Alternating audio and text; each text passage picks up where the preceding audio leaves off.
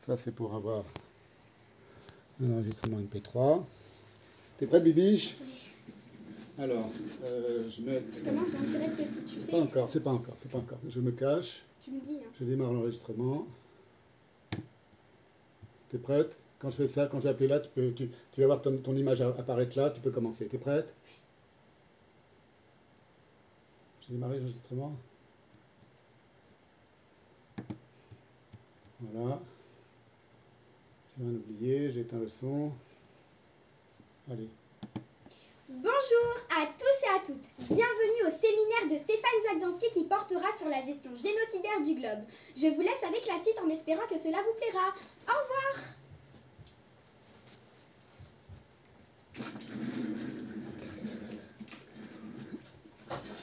Voilà, bonjour. Eh bien, euh, bienvenue à cette première séance euh, de mon séminaire qui s'intitule en effet La gestion génocidaire du globe. Alors, je vais dire quelques, quelques mots en préambule. Le titre et la thématique de ce séminaire n'ont rien à voir avec la, pandémie planétaire en cours. Il y avait même un sous-titre que je n'ai pas diffusé parce que j'ai pensé qu'on allait croire que c'était lié à l'actualité, et ce n'est pas le cas, c'était réflexion au singulier sur l'extermination en cours. C'est le sous-titre de, de, ce séminaire. C'est un, séminaire que je travaille depuis de nombreux mois maintenant, près de neuf mois, et auquel je, songe depuis déjà plusieurs années. Et euh, on devait l'organiser avec mon ami Éric Dupont à la galerie Éric Dupont en mai, le 17 mai, faire une grande séance d'ouverture de trois heures, euh, et évidemment, les, événements euh, ayant tout chamboulé, j'ai pris la décision, il y a quelques semaines, de le faire de cette manière-là.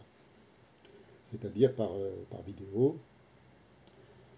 Et alors, comme le, le, dieu juif est taquin, il se trouve que j'ai passé une semaine, près d'une semaine, à essayer de maîtriser le, le logiciel, le programme qui me permet d'envoyer des vidéos et de diffuser cette vidéo et de pouvoir aussi jongler avec des images et vous envoyer des photos et principalement aussi des photos de, des textes qu'on va étudier euh, au cours de ce séminaire, en tout cas aujourd'hui déjà, ce qu'on ne peut pas faire lorsqu'on est dans une salle euh, en direct, enfin directement en, contact avec les gens, mais enfin, euh, j'ai donc passé une semaine à essayer de tout maîtriser et comme le, dieu de la providence juive est taquine et a d'humour, elle m'a fait perdre euh, ma lentille de contact euh, gauche dans le lavabo de ma salle de bain il y a 10 jours, et donc je ne vois strictement rien. Donc au moment où je vous parle, je suis incapable de lire mes notes euh, sur mon écran, et donc je ne peux pas faire ce séminaire.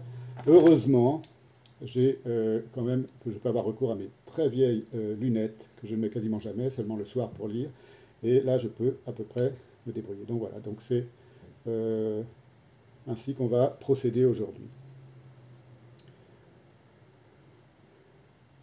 La gestion génocidaire du globe, c'est le titre de cette séance, de la séance d'aujourd'hui. Donc nous sommes le 12 avril, dimanche 12 avril, il est 15 heures. Le titre de cette séance, cette première séance euh, d'ouverture, s'appelle L'indigestion du monde. Euh, vous comprendrez pourquoi tout à l'heure. Euh, ce que je voudrais dire en préambule, c'est que l'ambition de ce séminaire, que je fais aussi pour moi, c'est-à-dire ça me permet de, travailler, et d'explorer des domaines qui me sont toujours énigmatiques.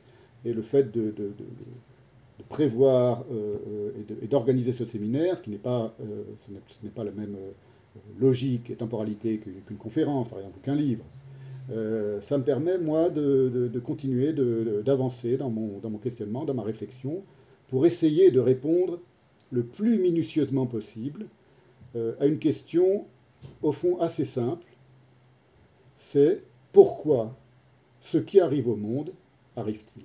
Pourquoi? Pourquoi cela arrive-t-il?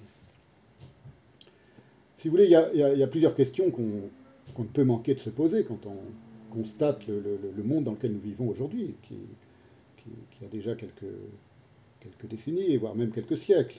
Appelons-le le, le monde des temps modernes. Il y a plusieurs questions qu'on peut se poser et que moi je me pose.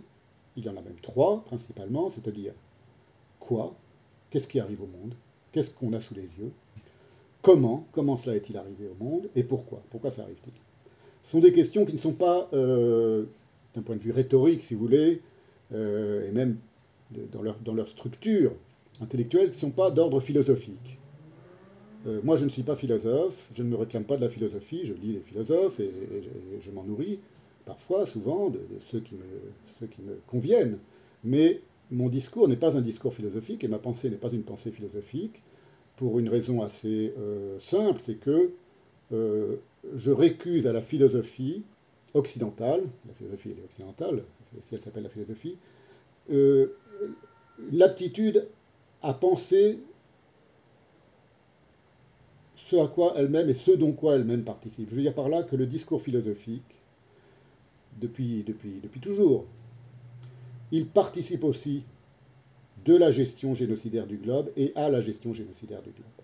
Euh, J'en parlerai sans doute dans, dans, des séances prochaines, pas aujourd'hui, mais j'expliquerai tout cela un peu plus euh, en détail. Mais voilà, pour moi, euh, je suis euh, je suis attentif à ne pas, euh, à ne pas me laisser influencer par des pensées ou des discours que je peux aimer, ça n'a rien à voir, qui, euh, qui, qui m'empêcheraient de me poser les bonnes questions. Et il m'apporte plus de poser les bonnes questions que d'avoir des réponses aux questions, parce que je n'ai pas encore les réponses à ces questions-là. Le séminaire, j'espère, me permettra de, de, tâcher de répondre à cette question. Pourquoi ce qui arrive au monde arrive-t-il? Alors, il devient de moins en moins contestable que quelque chose arrive au monde, y compris au monde de la, pandémie planétaire en 2020. Alors, le quoi Qu'est-ce qui arrive au monde? Première question qu'on peut se poser. Le quoi Qu'est-ce qui arrive au monde?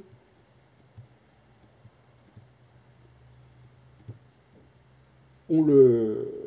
Il n'y a, plus grand-chose à, Comment dire Pour peu qu'on ait lu les bons livres et qu'on ait regardé, quelques documentaires euh, édifiants et instructifs, voilà, je vous les envoie sur euh, l'écran. C'est ceux que moi j'ai regardés ces dernières années et qui m'ont beaucoup euh, appris des choses sur le monde d'aujourd'hui.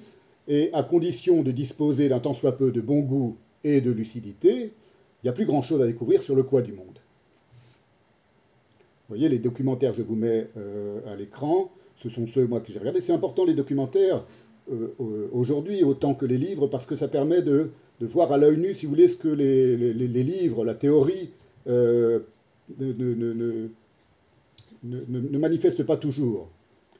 Vous, avez quelques titres, si vous avez besoin de les, de les voir ou de les revoir, vous pourrez m'écrire par email à l'adresse email qui est liée à ce séminaire et on, s'arrangera pour que vous les receviez. C'est intéressant les documentaires, vous voyez, Inside Job, The Corporation, parce que euh, ça permet euh, d'ouvrir une fenêtre sur la manière dont les humains aujourd'hui euh, réagissent à l'état du monde.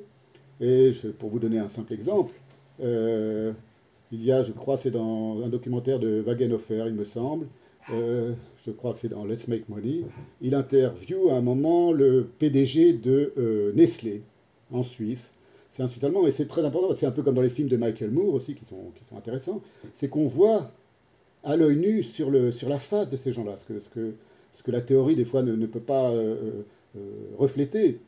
On voit l'ordurie euh, intrinsèque du discours de ces gens-là et de, de, de, la manière dont ces gens-là expriment leur vision du monde. C'est pareil, Le Monde selon Monsanto, Le cauchemar de Darwin, tous ces très bons documentaires, Inside Job, tous ces très bons documentaires qui sont récents et, qui, et qui décrivent le monde d'une certaine manière sont euh, intéressants de, ce point de vue-là. Si vous voulez, lorsqu'on regarde ces documentaires-là, on comprend, même si théoriquement on n'a pas lu tous les livres qui permettent d'appréhender ça, on comprend cette euh, euh, phrase de Lacan, de Jacques Lacan, dans son séminaire, et qu'il avait redite plusieurs fois Philippe Solers, qui me l'avait dit aussi à l'époque où nous étions amis, où il était mon éditeur, les nazis, a déclaré Lacan, étaient des précurseurs. Voilà. Pour comprendre pourquoi les nazis étaient des précurseurs, ces documentaires-là, il y en a d'autres, hein, sans doute. Il y a Shoah aussi, il y en a, plein d'autres, évidemment, chacun peut, désigner les siens, permettent aussi, non pas tant de comprendre le monde que de l'apercevoir, parce que tout le monde ne sait pas ce qu'est le quoi du monde. Et quant aux livres, les bons livres dont je parle, évidemment, chacun les siens. Euh, en ce qui me concerne, ça va de, Machiavel et la Boétie jusqu'à Heidegger et Debord, euh, en passant par Nietzsche, par Marx, euh, et bien sûr par toute la littérature classique, qui pour moi est essentielle, d'Homère à Nabokov. Donc voilà, c'est pour ça, c'est pour ça que je voulais faire cette digression en expliquant pourquoi mon discours et ma pensée n'est pas sourcé et ancré dans le discours métaphysique, c'est-à-dire dans la, dans la philosophie occidentale. Alors c'est quoi le quoi du monde? Eh bien c'est la, la, pathétique situation dans laquelle l'homme s'est embourbé à l'échelle de la planète, allant jusqu'à attirer la nature entière dans sa ruine. Nous en sommes là, aujourd'hui, en 2020, et c'est à l'œil nu. Alors, si vous voulez, pour, euh, pour ceux qui ne seraient pas encore euh, très exactement au courant, euh, ou qui ne percevraient pas encore très euh, clairement ce qu'est le quoi du monde. Je vais insister un petit peu quand même sur ce quoi du monde, même si ce n'est pas, le, pas le, le, propos du séminaire. Pour ceux qui se demandent encore, où en sommes-nous? Au fond, où en sommes-nous? Dans le cours du monde Et c'est vrai que ce n'est pas, pas si facile que ça de savoir où, où nous en sommes. Au printemps 1992, il y a eu un collectif, 1992, donc pour certains d'entre nous, euh, c'était hier, évidemment, hein, il n'y a pas si longtemps que ça. C'était il y a 28 euh, ans. Un collectif de scientifiques de très haut rang, de prix Nobel, d'intellectuels aussi de très haut rang, internationaux, ont signé une, lettre ouverte qui euh, prenait la défense de la science et de l'industrie. Cette lettre ouverte était une réponse euh, aux critiques du discours écologiste, pas écologique, mais écologiste, qui était déjà euh, euh, assez importante, évidemment, on était en 1992, et ça s'est appelé l'appel d'Heidelberg, de Heidelberg. Je vous mets le texte sur l'écran. Voilà, ça devrait marcher. Voilà, ça c'est le texte original en, anglais sur l'écran de cet appel de Heidelberg qui date donc de 1992, signé par tout un, panel de prix Nobel et de, grands scientifiques et d'intellectuels. Bourdieu l'a signé, des agents signés, vous pouvez vous renseigner là-dessus sur Wikipédia, c'est quelque chose de tout à fait euh, euh, notoire et public. Voilà ce qu'écrivaient ces gens. Les plus grands mots qui menacent notre planète sont l'ignorance et l'oppression.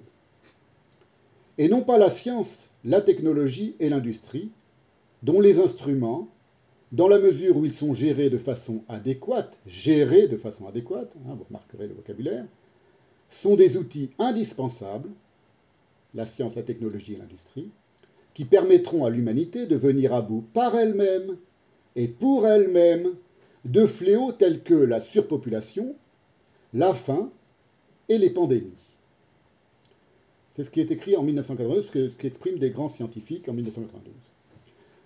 Ce que l'on sait aujourd'hui, et ce que ne savaient pas ces gens, beaucoup de ces gens qui ont signé cet appel d'Heidelberg, c'est que euh, l'organisateur et les organisateurs de cet appel étaient des gens soudoyés par l'industrie de l'amiante et du tabac, euh, américaine et internationale. Et donc que cet appel, c'était en réalité une opération de com' euh, organisés par des spin doctors, comme ils en avaient l'habitude depuis, depuis, depuis, près d'un siècle déjà, toute, cette histoire-là, cette histoire de, de, la propagande qui est née en Amérique, mais qui s'est diffusée ensuite euh, partout dans le monde, qui a été mise au point en particulier par euh, Edward Bernays, le neveu, le double neveu de Freud. Tout ça, tout ça est connu, et je l'ai raconté moi-même dans, dans Chaos Brûlant. cette manière de, de, de, diriger les, les, les opinions euh, public avec, en, ayant recours à des scientifiques eux-mêmes parfois euh, ne sont pas euh, responsables du, discours, ce qui en dit long sur la lucidité des scientifiques et des intellectuels. c'est quelque chose de, banal, mais en tout cas en 1992, ça marque une date. En 1992, la date est marquée, c'est-à-dire qu'ils expliquent que la science et la technologie et l'industrie, d'une certaine manière, mettront fin aux fléaux qui menacent l'humanité. Alors immédiatement, la même année, en 1992, un autre panel de, scientifiques non moins prestigieux, de prix Nobel, euh, a voulu répondre à cet euh, appel de Heidelberg, qui était assez euh, optimiste au fond, et c'est le World Scientist Warning to Humanity. Alors là, on n'y allait pas avec le dos de la cuillère, les choses devenaient sérieuses. Les scientifiques, l'ensemble des scientifiques du monde, lançaient un appel, un avertissement à l'humanité tout entière. Leur publication, vous l'avez en anglais euh, donc dans, le texte original, commençait ainsi par, ces mots, très alarmants, très inquiétants. Human beings and the natural world are on a collision course. Donc c'est une polémique qui s'engage, si vous voulez, entre deux visions du monde. Et là, les, scientifiques internationaux, mondiaux, tout aussi prestigieux que les premiers, ceux qui avaient signé le, rassurant euh, appel de Heidelberg, soudoyé par à leur insu par l'industrie du tabac et de l'amiante, nous explique en anglais que les êtres humains et la nature, le monde de la nature, sont sur une trajectoire qui va vers une collision, une trajectoire de collision. Alors, dans les décennies qui ont suivi, après 1992, la science et l'industrie s'étant avérées, évidemment, euh, parfaitement euh, inaptes à résoudre quoi que ce soit, contrairement à ce qu'elles affirmaient, le débat fut à peu près clos, mais les communiqués alarmistes ne se sont pas euh, arrêtés pour autant, au contraire, ils ont commencé à se multiplier. Alors les derniers communiqués très alarmistes comme ça, où les scientifiques prennent la parole et expliquent à l'humanité que ça va très mal et qu'il est temps de faire quelque chose.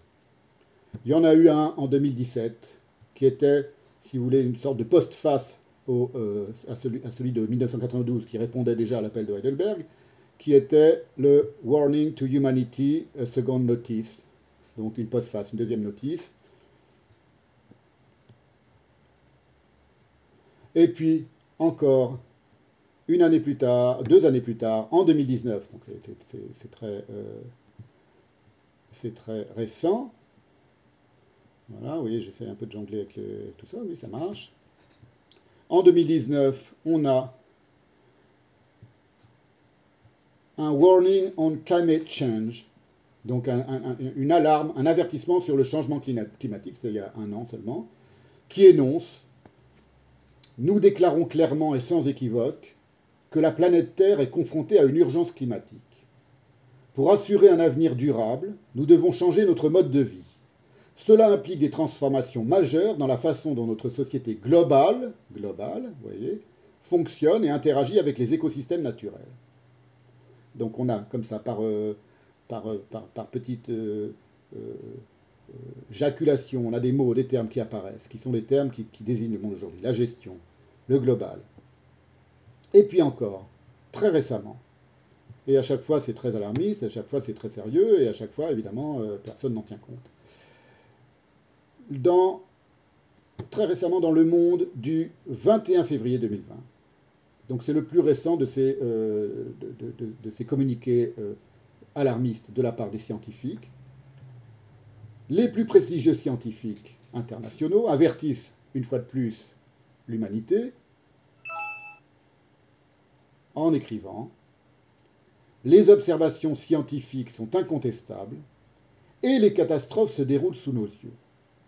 Nous sommes en train de vivre la sixième extinction de masse. Plusieurs dizaines d'espèces, d'espèces animales évidemment, disparaissent chaque jour et les niveaux de pollution sont alarmants à tout point de vue, plastique, pesticides, nitrates, métaux lourds, etc. Ça, c'est le quoi du monde, si vous voulez.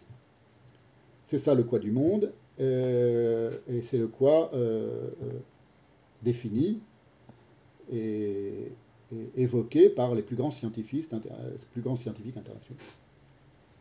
Et il y a une question que moi je me pose et que ces gens, sincèrement paniqués, parce que ça ne rigole pas, ne se posèrent pas, et pour cause.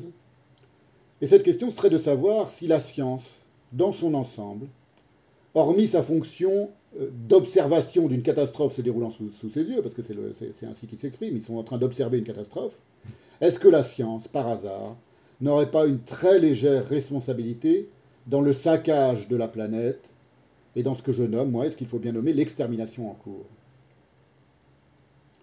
Et est-ce que le fait que ces scientifiques ne se posent pas cette question n'est pas déjà une manière de répondre à cette question? Alors, la seconde question qu'on peut se poser sur, l'état du monde, ce qui fait que le monde est, ce qu'il est aujourd'hui, c'est le comment. Comment on en est arrivé là? Et lui aussi, le comment, après tout, il n'y a plus tellement de, choses à en découvrir ni à en dire, il n'y a plus tellement de mystère, il ne recèle plus de mystère, le comment. Comment les choses se sont déroulées pour en arriver là? Là, c'est ce qu'on vient de décrire maintenant les événements du XXe siècle, du siècle qui nous précède et qui se continuent euh, euh, en nous comme, une, nappe de, pétrole s'étend comme ça en polluant les océans. Les événements du XXe siècle ont été décortiqués de long en large. Euh, il n'est plus guère contestable que le XXe siècle a été le pire de l'histoire de tous les humains. Je dis ça selon moi, je dis ça, enfin c'est pas selon moi, je le dis parce que euh, d'une part, euh, s'est déployé du début à la fin du XXe siècle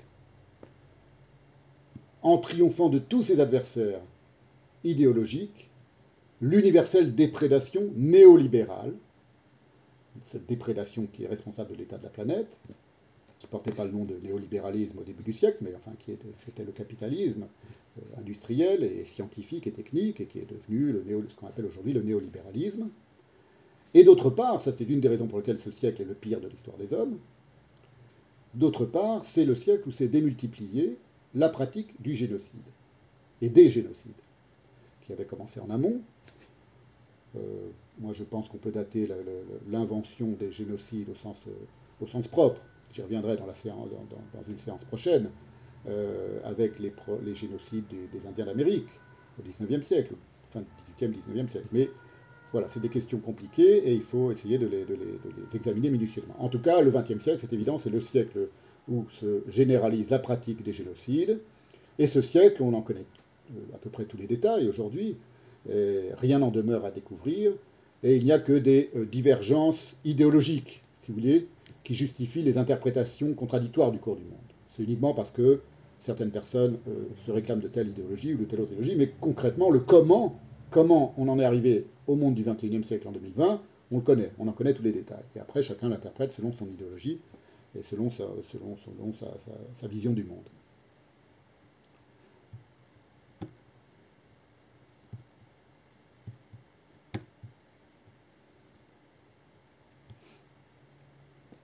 Alors, évidemment, il reste toujours une nuée de gobe-mouches pour s'imaginer en 2020 que le monde ne va pas si mal.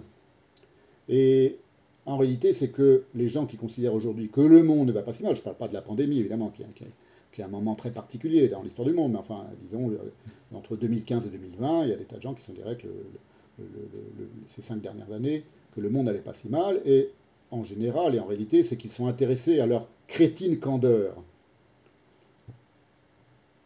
Je vous montre là sur l'écran une photo qui a été prise très récemment sur un écran télé qui s'est diffusé sur, sur Twitter et qui euh, montre euh, euh, sur une chaîne de télé américaine qui montre que, en même temps qu'on annonçait au bas de l'écran qu'il y avait déjà plus de 16 millions d'Américains qui étaient au chômage, hein, on était en pleine pandémie, c'était il y a quelques jours, il y avait sur le, en haut de l'écran l'annonce que ça avait été la meilleure semaine pour Wall Street depuis 1938, parce que les actions, les actions remontaient. Donc la catastrophe et le pire est aussi assez relatif d'une certaine manière.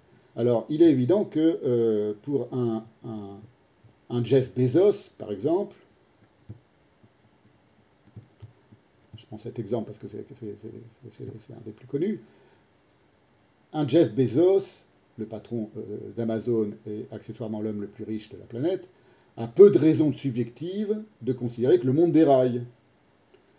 Et à l'inverse, moi, j'ai beaucoup de raisons subjectives, pour ma part, de considérer qu'un monde qui a rendu possible un Jeff Bezos et tant d'autres misérables de son espèce est détraqué à la base et à vomir à l'arrivée. Mais ce sont des positions subjectives, évidemment. Alors, voilà quelque chose qui est un peu moins subjectif.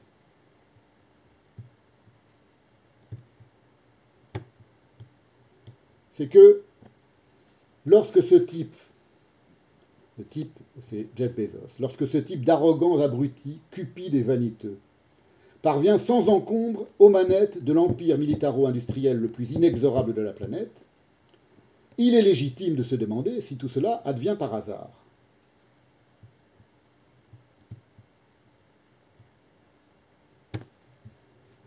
Mon intuition, pour tout vous dire, est que non. Et c'est cette intuition qui m'a poussé aussi à euh, entamer ce séminaire.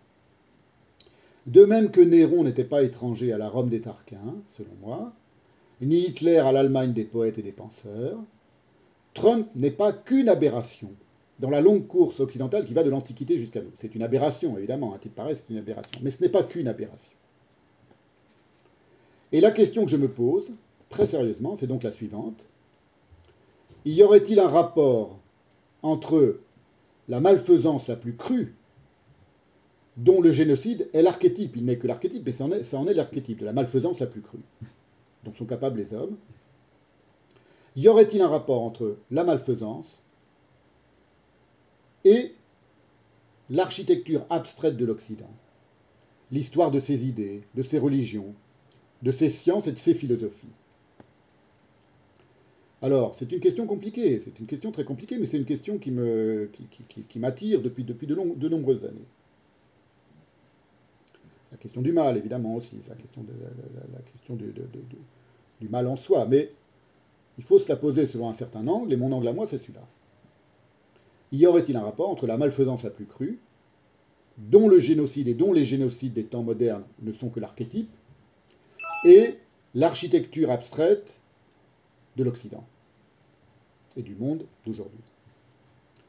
Alors, pour tenter de répondre à cette question, mon enquête, mon investigation, si vous voulez, dispose d'un indice intellectuel majeur.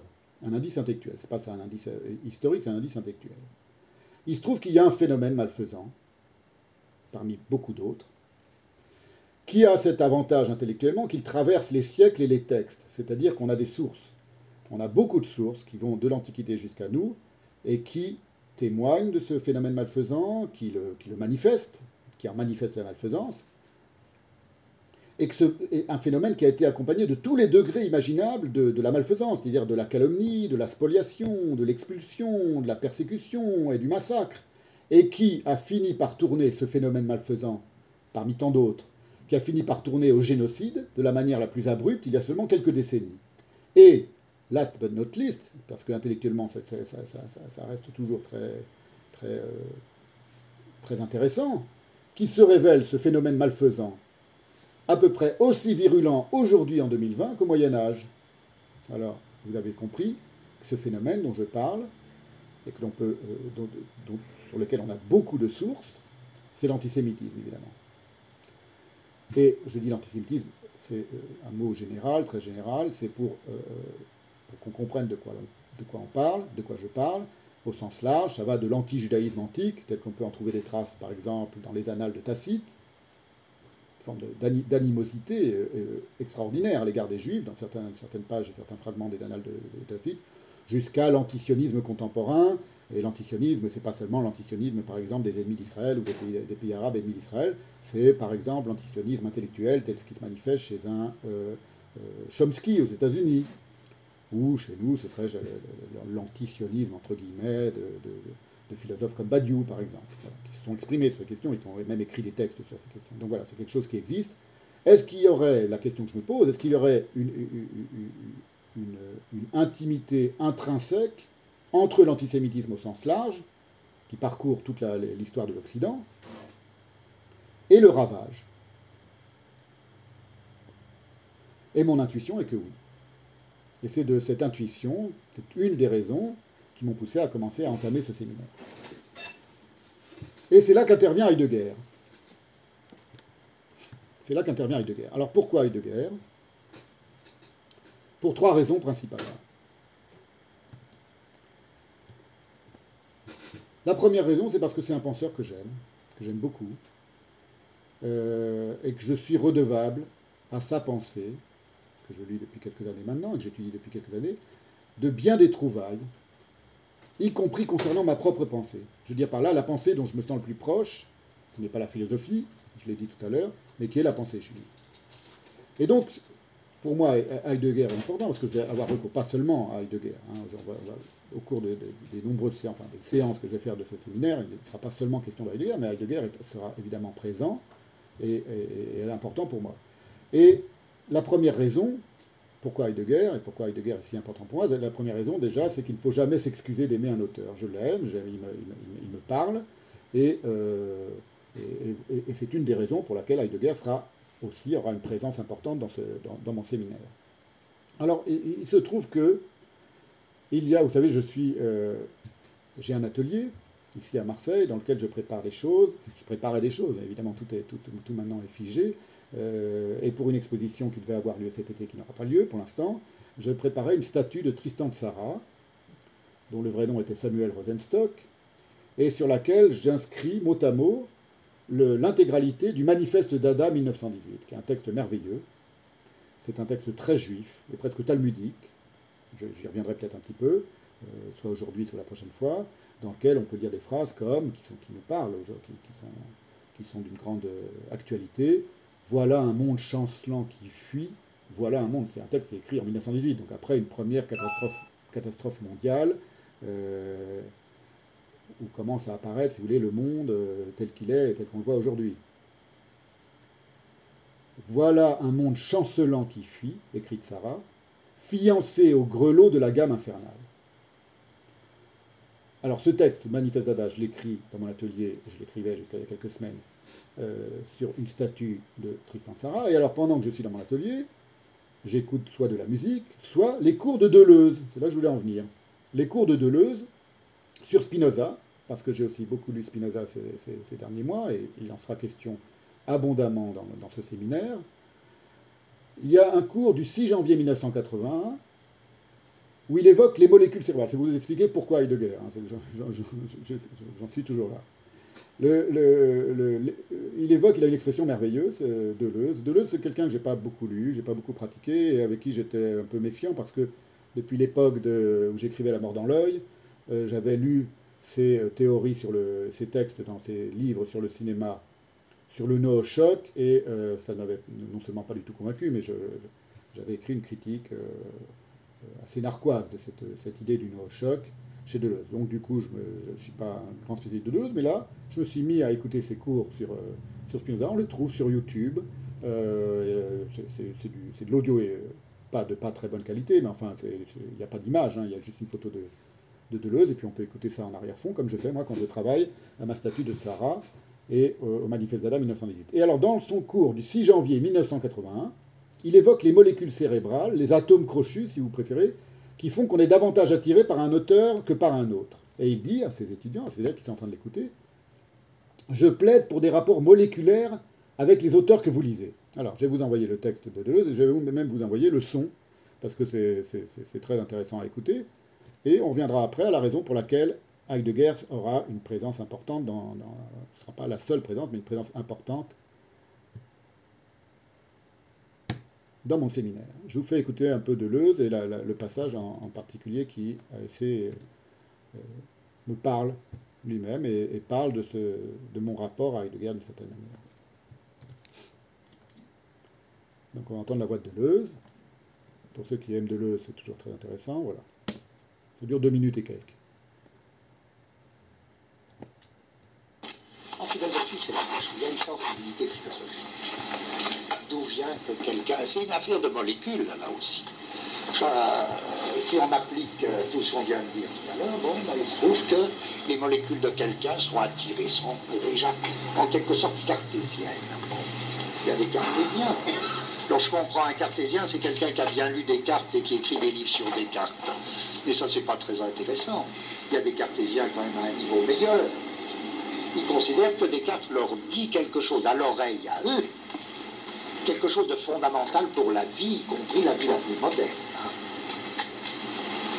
Bon, moi, euh, je prends mon exemple. Vraiment, Descartes, ça me dit rien, rien, rien, rien. Ça me tombe des mains, ça me fait chier. Et pourtant, je ne vais pas dire que c'est un pauvre type. C'est évident qu'il a du génie, Descartes. Bon, d'accord, il a du génie, j'ai rien à en faire. Moi, pour mon compte, il m'a jamais euh, rien dit. Hein. Bon, voilà, comment ça s'explique, ça, ces affaires de sensibilité? Hegel, Hegel, qu'est-ce que c'est ça? Bon, euh, qu'est-ce que ça veut dire Ces rapports moléculaires? Je plaide là pour des rapports moléculaires avec les auteurs que vous lisez. Trouvez ce que vous aimez. Euh, ne passez jamais une seconde à critiquer quelque chose ou quelqu'un. Critiquez jamais, jamais, jamais. Et si on vous critique, vous dites d'accord, passez. Hein. Euh, rien à faire. trouvez vos molécules. Si vous ne trouvez pas vos molécules, vous ne pouvez même pas lire. Lire, c'est ça, c'est trouver vos molécules. Elles sont dans des livres, vos molécules cérébrales. Elles sont dans des livres. Et lui, bon, il faut que vous les trouviez. Hein, je trouve que rien n'est plus triste chez des jeunes gens doués, en principe, que pour eux, vieillir sans avoir trouvé les livres qu'ils aimaient vraiment. Et généralement, ça, ça donne un, tempérament, ne pas trouver les livres qu'on aime, euh, ou n'en aimer aucun finalement, et du coup faire le savant sur tous les livres, c'est un drôle de truc, on devient amer. Vous savez, l'espèce d'amertume de l'intellectuel, qui se venge contre les auteurs de ne pas avoir su trouver ceux, ceux qu'il aimait. Alors, euh, l'air de supériorité qu'il a à force d'être débile, tout ça c'est très fâcheux.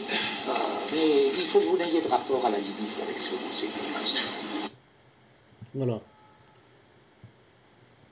Alors c'est bon, vous avez écouté, vous avez lu la- la- la- ce, que dit, euh, ce que dit Deleuze, et c'est très vrai, c'est très profond, c'est très pertinent, c'est très, très subtil ce qu'il dit. Euh, c'est que d'une part, il ne faut jamais, euh, lorsqu'on n'a pas envie de lire un auteur, ou lorsqu'on n'aime pas un auteur, il ne faut jamais perdre de temps à le critiquer, ou à le lire, ou à l'étudier, ou à essayer de convaincre qui que ce soit qu'il ne faut pas lire cet auteur. Vous savez évidemment que pour Heidegger, il y a beaucoup de gens qui euh, s'évertuent à essayer de convaincre qu'on ne devrait pas lire Heidegger, que ce n'est pas bien de lire Heidegger.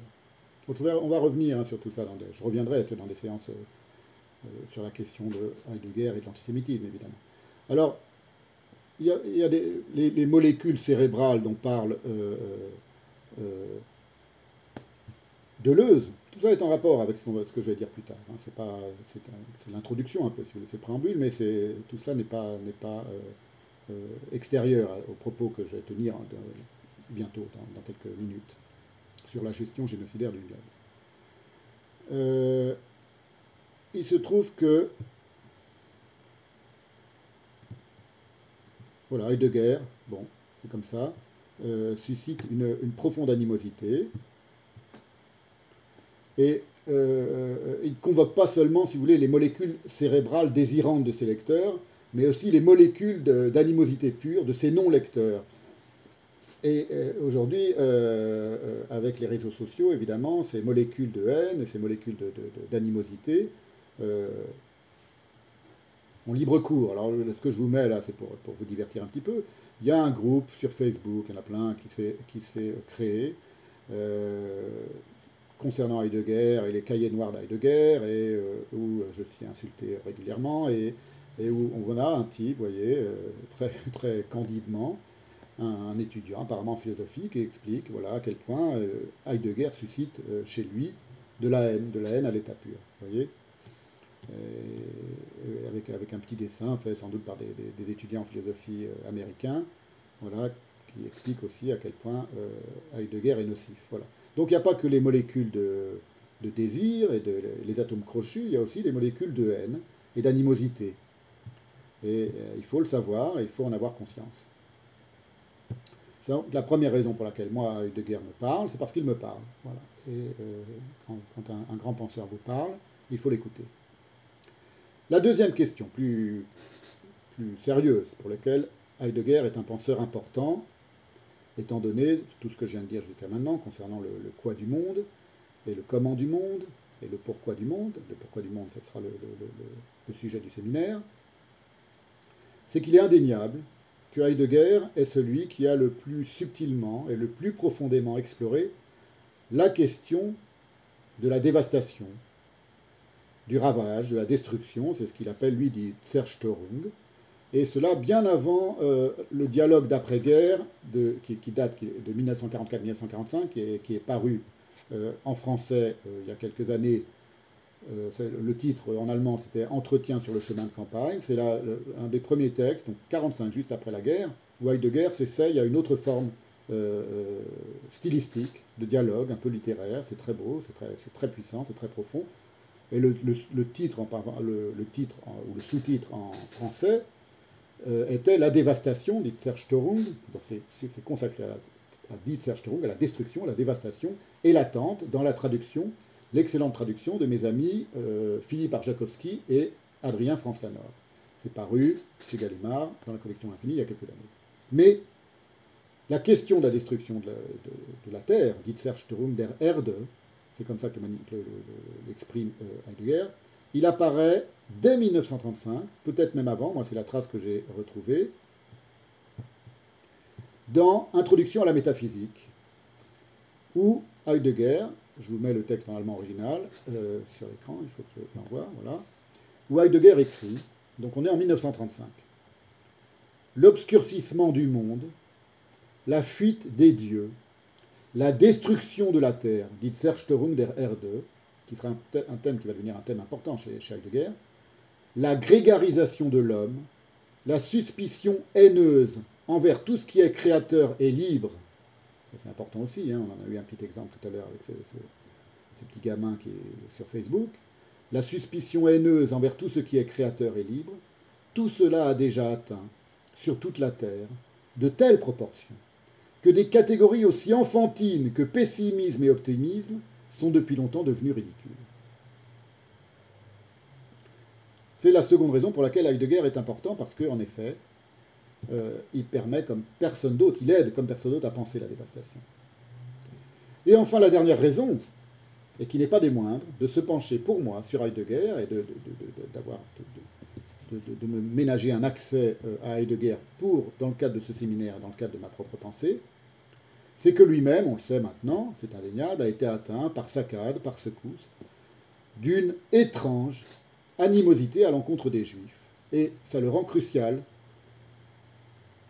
pour mon propos. Parce qu'il ne s'agit pas évidemment d'avoir une, d'avoir une, comment dire, un, accès euh, moral à cette question-là. Ce n'est pas, pas parce qu'il était antisémite qu'il est intéressant. C'est parce que ces propos sur les juifs et contre les juifs qui apparaissent moments, qui sont très euh, mineurs dans, dans, la pensée de l'être de Heidegger, c'est quelque chose qui occupe quasiment aucune place, il faut le savoir, il faut le dire quand même. Euh, ça apparaît à quelques moments, mais rien n'étant inintéressant chez Heidegger, c'est passionnant aussi, et c'est passionnant pour moi, et ça m'aide beaucoup, d'essayer de comprendre, de méditer ce qui, chez Heidegger, au moment où il s'exprime sur les juifs, déraille par rapport à sa propre pensée de l'être et par rapport à ce que l'on peut savoir ou penser de ce que sont et de ce qu'est le judaïsme, de ce que sont les juifs et de ce qu'est la pensée juive. Et c'est grâce à Heidegger qu'on peut comprendre, qu'on peut tâcher, en tout cas d'essayer de comprendre ce qui déraille dans sa pensée et à même sa pensée, grâce à son, c'est grâce à lui et à sa pensée de l'impensé qu'on peut penser son impensé.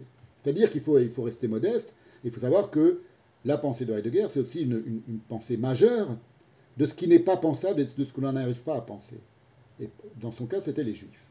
Il y avait peut-être d'autres domaines qu'il n'arrivait pas à penser. Il y a beaucoup de choses qu'il a, qu'il a évidemment, qu'il a, où il nous aide à penser. là, il, il, peut aider personne à penser. La question des juifs, en tout cas pas telle qu'elle apparaît dans les, dans les cahiers noirs et ceux qui ont été publiés jusqu'à maintenant, c'est-à-dire depuis euh, avant, le, rectorat jusqu'à euh, euh, les années 50 maintenant. On en est à peu près là dans la publication des cahiers noirs, les fameux cahiers noirs. Donc c'est important qu'on comprenne ça. Il ne s'agit pas de prendre une, position de surplomb par rapport à la pensée, ni morale, ni philosophique par rapport à la pensée de, Heidegger. Il s'agit de dire que la pensée de Heidegger permet aussi de penser ce que lui n'a pas, euh, n'est pas parvenu à penser, n'a pas essayé de penser. Ce n'était pas, pas un thème qui l'intéressait, et les, rares moments où il s'exprime là-dessus, sur les juifs, et, sur, et, donc, et aussi évidemment sur l'extermination des juifs, il déraille. Pourquoi déraille-t-il? Comment déraille-t-il? En quoi déraille-t-il? Euh, C'est quelque chose qu'on examinera, que j'examinerai dans quelques, dans quelques séances, c'est passionnant à étudier, et c'est grâce à lui qu'on peut aussi le comprendre, grâce à sa propre pensée. Donc voilà, il faut, avoir, euh, faut en avoir conscience. Et alors, une fois qu'on en arrive là, on peut commencer de euh, reformuler, c'est maintenant que le séminaire vraiment dans son, dans son, propos va commencer, la première séance, on peut commencer à reformuler, euh, si vous voulez, la, vieille interrogation leibnizienne dans ces termes. Pourquoi y a-t-il du ravage plutôt que rien? Pourquoi y a-t-il du ravage plutôt que rien? C'est la question que je me pose, c'est la question qui m'a amené à, euh, à faire, à envisager ce séminaire. Alors, c'était mon introduction. Euh, maintenant, on va entrer dans le vif du propos. La gestion génocidaire du globe, ce n'est pas une formule. Euh, pour moi, c'est la stricte désignation du ravage en cours. Il y a un ravage qui est en cours, j'espère qu'on l'a compris. Je le désigne par ces mots, la gestion génocidaire du globe.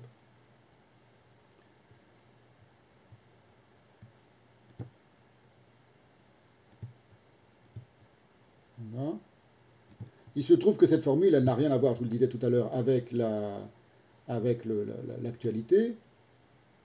J'en ai, je, je l'ai écrite, cette formule, euh, en, premier, en 2008 dans Debord ou la diffraction du, temps, dans mon essai sur Debord, vous voyez c'est la page de gauche, j'ai souligné en rouge l'endroit où elle apparaît, cette, cette c'est pas une formule, enfin cette formulation, gestion génocidaire du globe. Et puis j'y suis revenu en 2012 dans mon roman Chaos brûlant. Euh, j'en parle aussi dans Rare, je crois, mon roman hors commerce qui est paru euh, en même temps que tout mon travail de plasticien qui a été euh, édité, donc ce roman Rare par la galerie Eric Dupont. Donc c'est une, une, c'est une formulation, non pas une formule, une formulation qui me tient à cœur et qui est importante pour moi et qui a déjà euh, plusieurs années derrière elle. Et, 2008, 2012, et j'ai considéré, et c'est pour ça que je fais ce séminaire, qu'en 2020, il était temps d'être un peu plus explicite. Et j'en revendique donc non seulement la, paternité de cette euh, formulation, mais j'en revendique même euh, son allitération. L'allitération, la gestion génocidaire du globe, elle est évidemment volontaire, mais elle est, je la revendique. Pourquoi? Parce que le son aussi a sa pensée à lui. Il se trouve qu'il y a un, texte mystique merveilleux qui s'appelle le livre hébreu d'Enoch. Ça, c'est quelque chose de très juif. Dans la pensée juive, c'est une évidence que le son a sa pensée à lui. Le sens, mais pas seulement le sens, le son aussi. Dans le livre hébreu d'Enoch, qui est un vieux, un vieux texte de mystique du 5e siècle, il est écrit cette très belle phrase Les chérubins chantent par le mouvement de leurs ailes. Les chérubins chantent par le mouvement de leurs ailes. Pour vous expliquer pourquoi le son a sa pensée. Enfin, ce que, ça signifie que de dire que le son a sa pensée à lui. C'est une référence à un verset d'Ézéchiel, Ézéchiel 10.5, dans lequel, donc le le prophète Ézéchiel, où il est écrit, si vous lisez, si vous prenez une, traduction euh, classique, la seconde, qui est très bonne, qui est très correcte, il est dit Le bruit des ailes des chérubins se fit entendre jusqu'au parvis extérieur, pareil à la voix du Dieu Tout-Puissant lorsqu'il parle. Si vous lisez ça, ça ne vous, exprime pas que le son a sa, pensée à lui.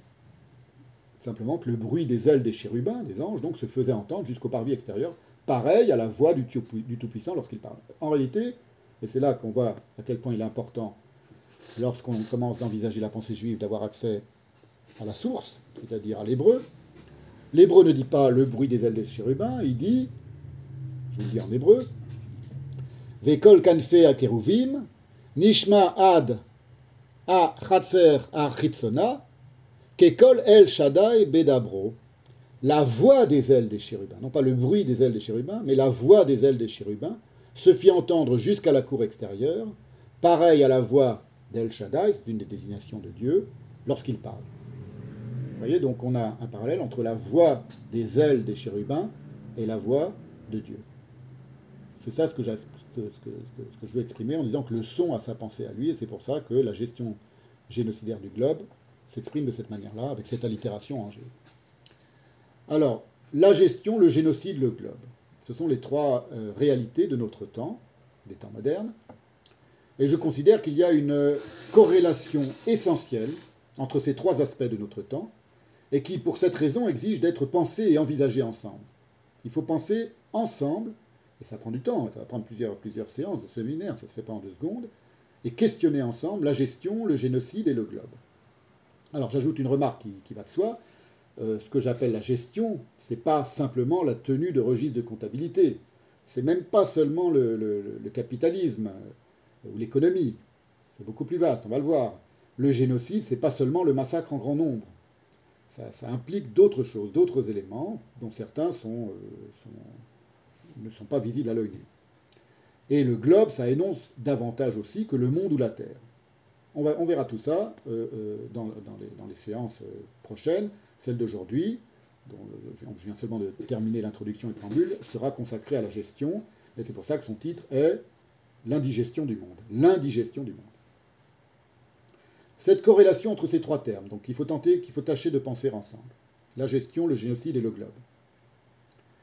Elle est à la fois déductive, inductive et conductive. C'est-à-dire que chacun de ces, trois, termes, de ces trois notions, se déduit des deux autres, chacun induit les deux autres, et chacun conduit aux deux autres. Il y a un rapport de causalité fatale, nécessaire quasiment, entre ces trois notions, une, adhérente intrication entre ces trois termes, la gestion, le génocide et le globe, qui rend leur triple réalité, c'est-à-dire le ravage en cours, proprement imparable. Et c'est ce que je vais tâcher de euh, déployer au cours de ce séminaire. Alors commençons par la gestion. Aujourd'hui, on va s'occuper de la gestion. Qu'est-ce que c'est que la gestion? Au sens euh, simple, banal, enfin au sens strict, si vous voulez, la gestion, c'est l'administration rationalisée ayant pour objectif majeur, voire unique, l'accroissement du profit.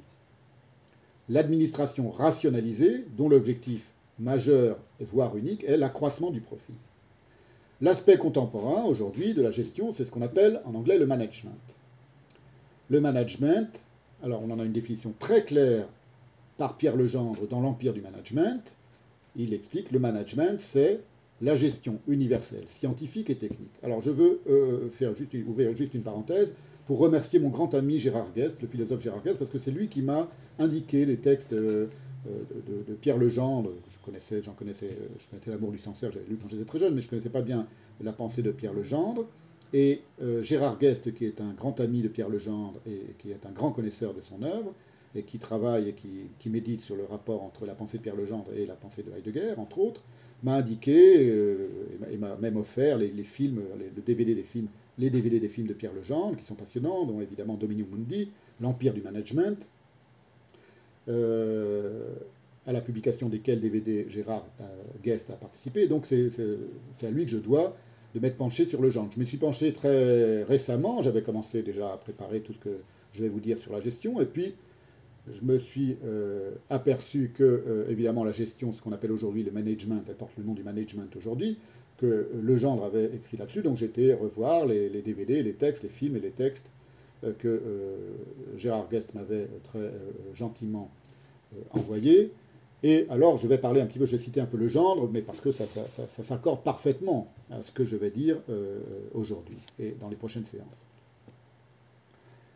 Voilà, je vous envoie une petite euh, vidéo maintenant.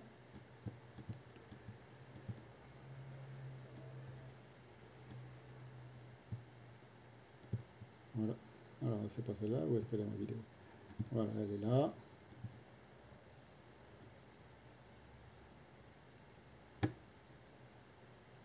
Voilà, le management, donc ce que Legendre définit comme étant la gestion universelle scientifique et technique. Là, vous avez sous les yeux un documentaire d'une chaîne américaine sur ce qu'on appelle le robot trading. C'est, euh, le genre l'appelle encore, le management, il l'identifie encore comme étant le règne de la gestion. Évidemment, il est indissociable de l'avènement du capitalisme, ce règne de la gestion, le management. Et l'avènement du capitalisme, ça s'étend, c'est l'histoire de l'avènement du capitalisme, ça s'étend, si vous voulez, des prémices de la révolution industrielle jusqu'à ce qu'on appelle aujourd'hui, ce que vous avez maintenant sous les yeux, les transactions à haute fréquence, high frequency trading.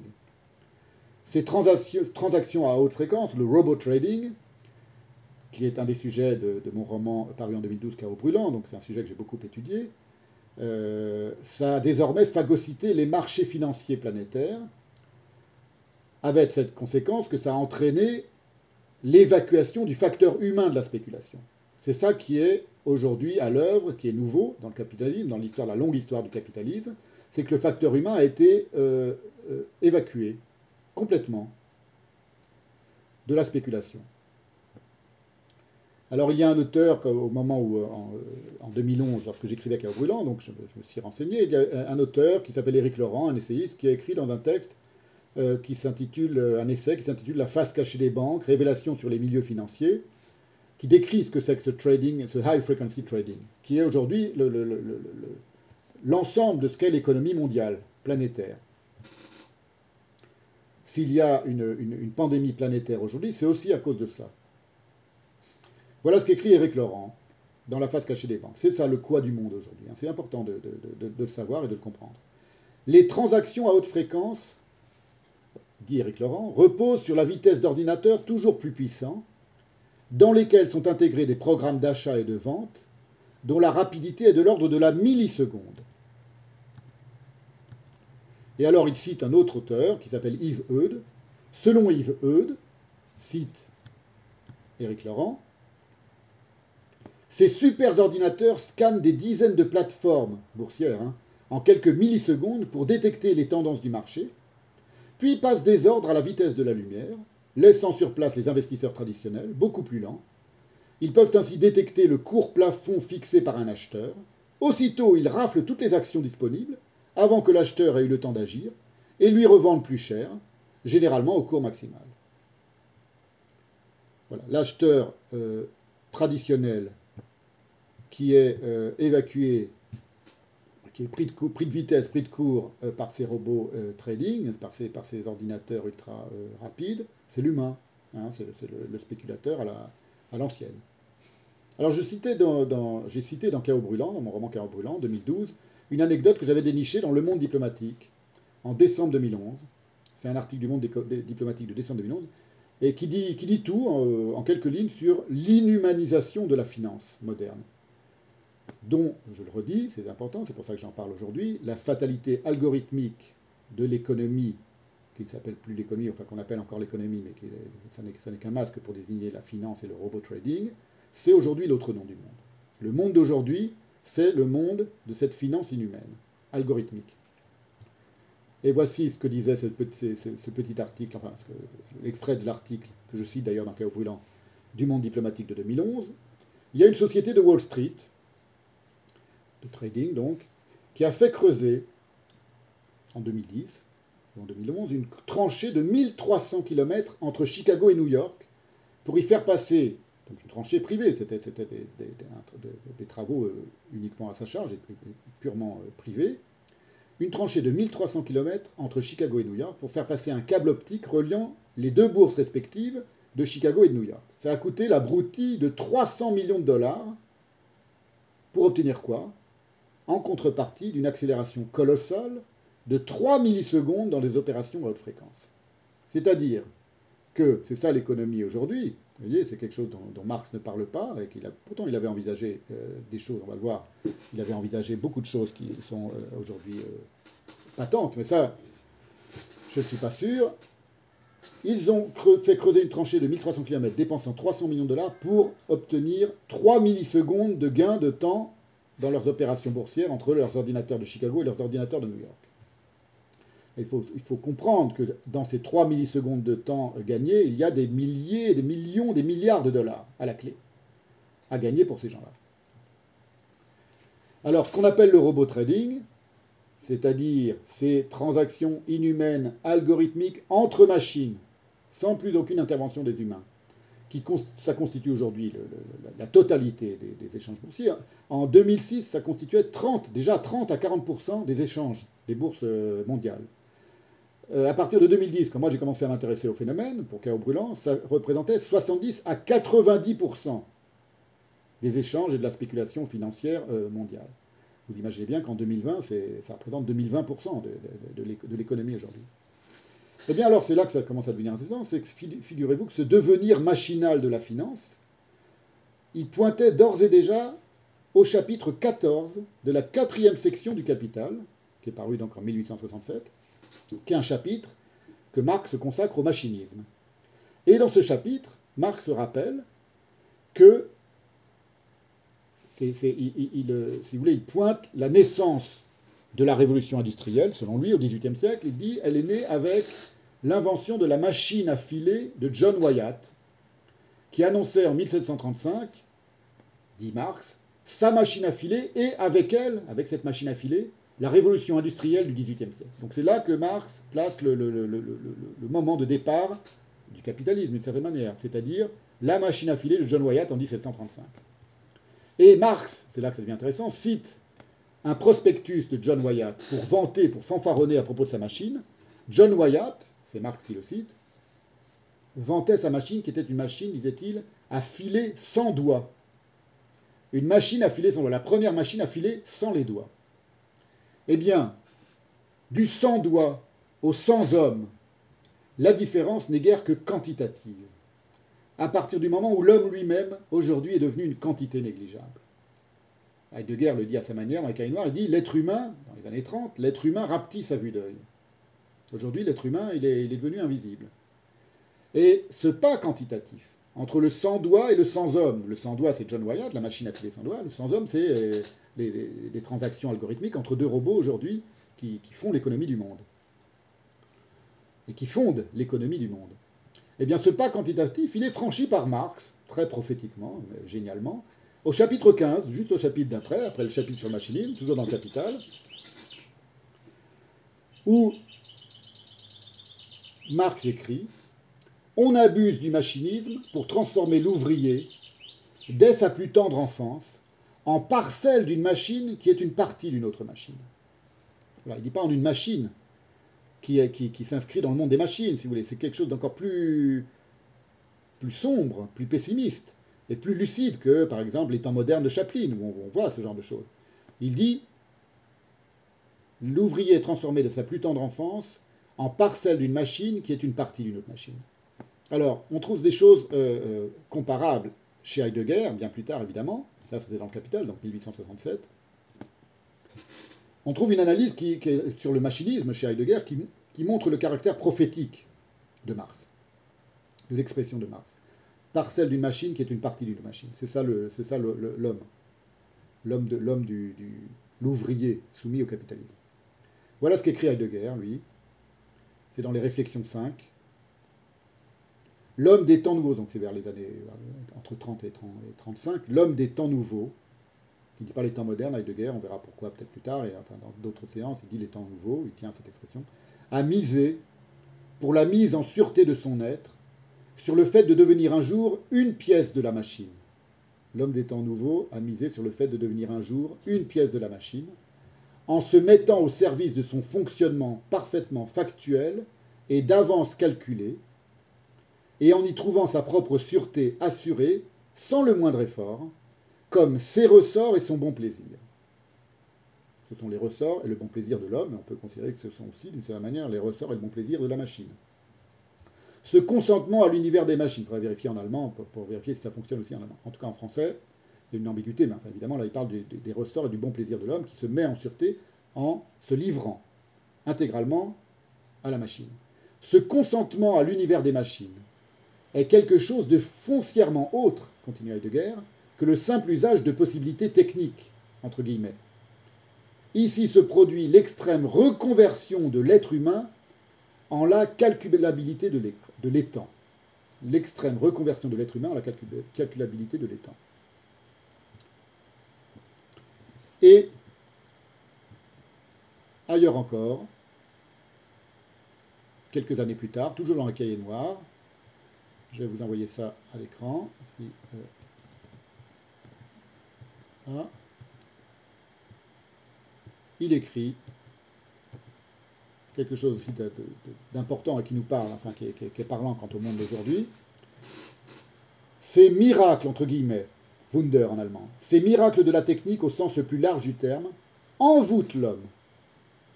Verzaubern, c'est un terme évidemment euh, euh, très important chez Heidegger, j'y ai consacré déjà de nombreuses, de nombreuses heures, j'avais fait toute une conférence sur Verzauberung, l'ensorcellement.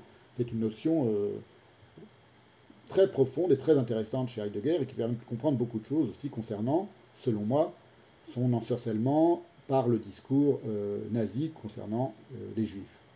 Mais c'est une autre question, on y reviendra peut-être euh, dans d'autres séances. Ils envoûtent l'homme, ces miracles de la technique, au point qu'il en vient à croire qu'il maîtrise, lui, l'homme, le miracle, tandis qu'il est seulement devenu la partie la plus soumise de l'univers des machines. Oui, tout ça pour vous montrer que euh, euh, le caractère prophétique du, chapitre 14 et 15 de Marx dans la quatrième section du Capital. Voilà, donc la gestion, c'est plus du tout aujourd'hui la simple administration des affaires d'autrui. Ça, c'était le cas lorsque, par exemple, des intendants étaient chargés de gérer le domaine royal sous Charlemagne. Ça, s'appelait déjà la gestion, ils étaient chargés de gérer le domaine royal, mais euh, au sens contemporain, la gestion, ce n'est plus plus du tout ça, pour une raison simple, c'est que la gestion des affaires d'autrui, autrui a été évacué du pacte, si vous voulez. Elle a même évacué l'autre d'autrui, le gestionnaire. C'est ce qu'on voit dans les, dans, les, dans les transactions entre machines. Même le gestionnaire n'est plus le mathématicien qui a, qui a conçu l'algorithme, si vous voulez, ou le type qui tapote sur son clavier, il n'a plus aucun rôle en réalité. Il a été évacué de la, de la relation entre, le, entre, entre, les, entre les machines. Et c'est au point que le gendre, toujours dans l'empire du management, peut écrire La gestion mondialisée a des airs de dictature sans dictateur. C'est exactement ça. Et c'est d'autant plus exactement ça, par exemple, qu'on on, constate très facilement, euh, enfin, on peut le constater aujourd'hui, par exemple, il suffit de savoir que le monde continue de tourner, même quand il n'y a plus personne pour le faire tourner. Il y a eu pendant euh, des années, euh, par exemple en Belgique, il n'y avait plus de gouvernement. En Israël, en ce moment, il n'y a plus vraiment de gouvernement. Ils se disputent toujours pour savoir qui est le Premier ministre, qui va devenir Premier ministre. Le monde n'en continue pas à moins de tourner. Et un Trump, on ne peut pas dire vraiment que ce soit un type qui tienne le gouvernail de, quoi de quelque gouvernement que ce soit. Vous voyez et pareil pour Macron, c'est pareil pour tout. Ce sont des, on pourrait remplacer tous ces gens-là par des balais chiottes, ça changerait strictement rien à la réalité du monde. Vous voyez, ou, par, des, par des clowns, par des bouffons, il y en a eu, il y a eu Berlusconi, il n'y a que ça.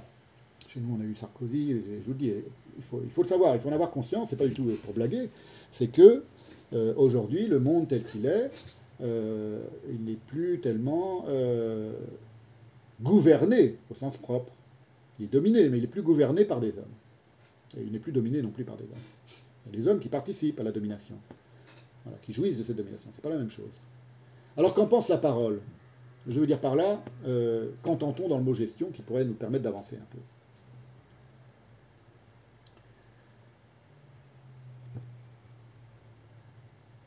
Le mot gestion, qui désigne donc l'action de gérer, et je vous envoie la notule de l'excellent dictionnaire étymologique de Jacqueline Picoche, un des meilleurs dictionnaires écologiques qu'on peut trouver, c'est mon ami François Fédier, qui me l'avait indiqué il y, a, quelques années, et c'est vrai qu'il est prodigieux parce qu'on y apprend beaucoup de choses. vous voyez, je vous montre, il tient un petit, euh, livre de poche, et il y a tout. Alors le mot gestion, il nous enseigne Jacqueline Picoche, il a, il affaire avec le mot geste. C'est pour ça que vous avez la, la, notule du dictionnaire de Jacqueline Picoche, sur l'écran, au mot geste.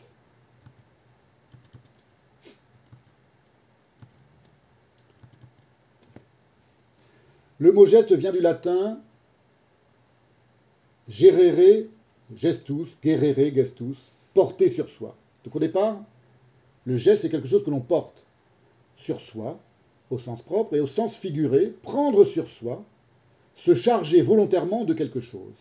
D'où induction, déduction, exécuter, faire.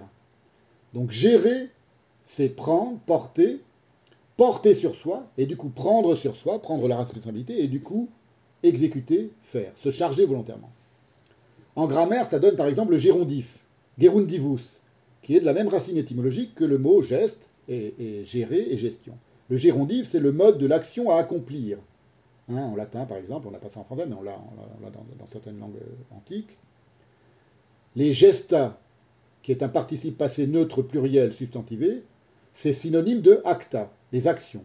C'est pour ça qu'on a, par exemple, en français, la chanson de geste, c'est-à-dire le récit des actions de tel ou tel héros, de Roland, de, tel autre. La geste des francs, les faits et gestes. Voilà, tout ça, ça vient de la racine guerrere et, du, mot, du mot gérer, et donc du mot geste, gestion. Qu'est-ce que ça signifie? Ça signifie, si vous voulez, que on n'est plus dans le cogito de Descartes, et que au euh, je pense donc je suis correspond aujourd'hui le je gère donc j'agis. Je gère, c'est même une, formulation, c'est extraordinaire, comme les choses viennent du, du, très fond de la langue et se retrouvent sur la bouche de tous les, de tout, perroquettés par tout un tas d'esclaves aujourd'hui dans les entreprises. Je gère, je, gère, ouais, ouais, faut gérer, je gère. Euh, je gère donc j'agis. Ce n'est plus je pense donc je suis, c'est je gère donc j'agis. Le belligérant, par exemple. C'est-à-dire celui qui, littéralement, toujours en, continuant d'approfondir un peu cette, étymologie du mot gestion et geste, le belligérant, ce n'est pas le stratège, ce n'est même pas le soldat, c'est littéralement celui qui gère, donc qui fait la guerre. Il fait être la guerre. Bellum gerere, bellum guerrere. Ça signifie que, alors, c'est pas que ça signifie, c'est que c'est compris dans cette étymologie, la gestion, elle n'est pas seulement calcul ni computation elle est une charge, et une charge à tous les sens du mot. Gestatio, c'est l'action de porter les enfants, hein, puisque euh, ce qu'on a dit au début, le, mot gérer au départ, c'est ce que l'on porte. La gestation, c'est le fait de porter un ou des enfants, Et cette charge, elle prend tout, y compris dans, l'étymologie latine, elle prend toutes les acceptions qu'elle a en français. C'est ce qui pèse, donc ce que l'on porte et qui pèse, qui est lourd. C'est ce qui cause de l'embarras, lorsque quelqu'un vous est à charge. Tout ça dans l'étymologie du mot, du mot geste, et donc gestion, dans la gestion. C'est ce qui accuse, un témoin à charge. C'est ce qui attaque, une charge de cavalerie. Et c'est une attitude. Là, c'est très important parce que c'est une action et c'est une attitude. Une gestuelle qui correspond à cette charge et qui exécute cette charge. Gestio gestionniste, c'est l'action de gérer l'exécution. Qu'est-ce que ça signifie? Ça signifie que la gestion, elle n'est pas causa mentale. C'est pas une vue de l'esprit. On verra dans des séances, pas dans la prochaine, mais probablement dans la troisième, que le globe, par exemple, la, notion, et, le, pas la concept, mais la notion et le terme de globe, il correspond à une pure vue de l'esprit. C'est-à-dire c'est quelque chose qui n'existe pas dans la, dans la, réalité. Là, c'est pas, pas ça. La gestion, elle n'est pas une vue de l'esprit, c'est pas une causa mentale, c'est pas une construction intellectuelle et abstraite. Elle est une geste au féminin, donc une action. Et dans cette geste, au féminin, toujours la geste, au sens où on dit la, geste, des francs, ou les faits et gestes, si vous voulez, la geste, quelque chose répugne à la pensée. Gestirer, c'est, en latin, être transporté d'émotion. Toujours la même racine étymologique qui va donner gestirer, geste, gestion, gérer, gestirer, être transporté d'émotion. Faire des gestes violents, ce qui va donner gesticuler. Et pour comprendre à quel point, euh, euh, pour se faire une idée de ce que représente cette gesticulation gestionnaire, c'est très simple, on en a tous un exemple euh, atterrant sous les yeux, c'est le spectacle des surexcités de Wall Street, ou de n'importe quelle autre place boursière, on a tous vu ça dans des films ou sur des, sur des photos. On voit cette gesticulation gestionnaire qui répugne à la pensée à l'œil nu, là aussi. Tout cela était déjà euh, envisagé, si vous voulez, par la, par la parole, par la langue, et, pour peu qu'on ait la patience de se pencher sur l'étymologie des choses. Cette répugnance à penser de la gestion, il y a vraiment quelque chose qui est essentiel là-dedans. Il y a une répugnance à penser de la gestion. C'est aussi une des caractéristiques de la globalisation. J'y reviendrai dans une autre séance, mais je le, dis, je, le signale dès maintenant. Il y a une. Euh, euh, euh, il y a le genre, le l'explique, il enseigne ça déjà depuis très longtemps, enfin depuis, depuis, longtemps, et il l'explique à sa manière, et vous allez voir que c'est exactement ça. Il y a une répugnance à penser de la gestion.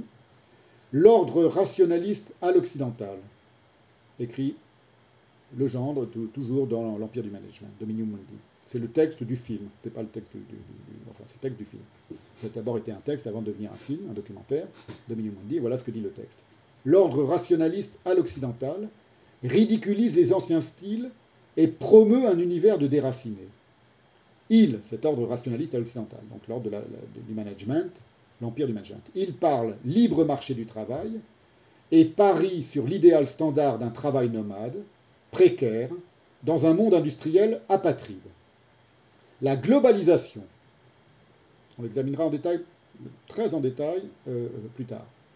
La globalisation conduite par l'Occident effaceur des identités ressemble à une fuite en avant, instinctive, dénuée de pensée. Fin de la citation de Pierre Legendre. Donc tout ça, je ne le savais pas lorsque j'ai travaillé à ce séminaire, mais enfin, je voyais à quel point euh, le, gendre m'est précieux parce qu'il euh, confirme, euh, une fois que je me suis penché, des choses que, dont moi aussi j'ai eu l'intuition en allant chercher un petit peu dans, le, dans, les, dans, le, dans, la langue. Alors, c'est pas terminé, il y a une autre acception très intéressante qui, a donné le, qui, fait que j'ai donné le titre de l'indigestion du monde dans, à, cette première séance du séminaire.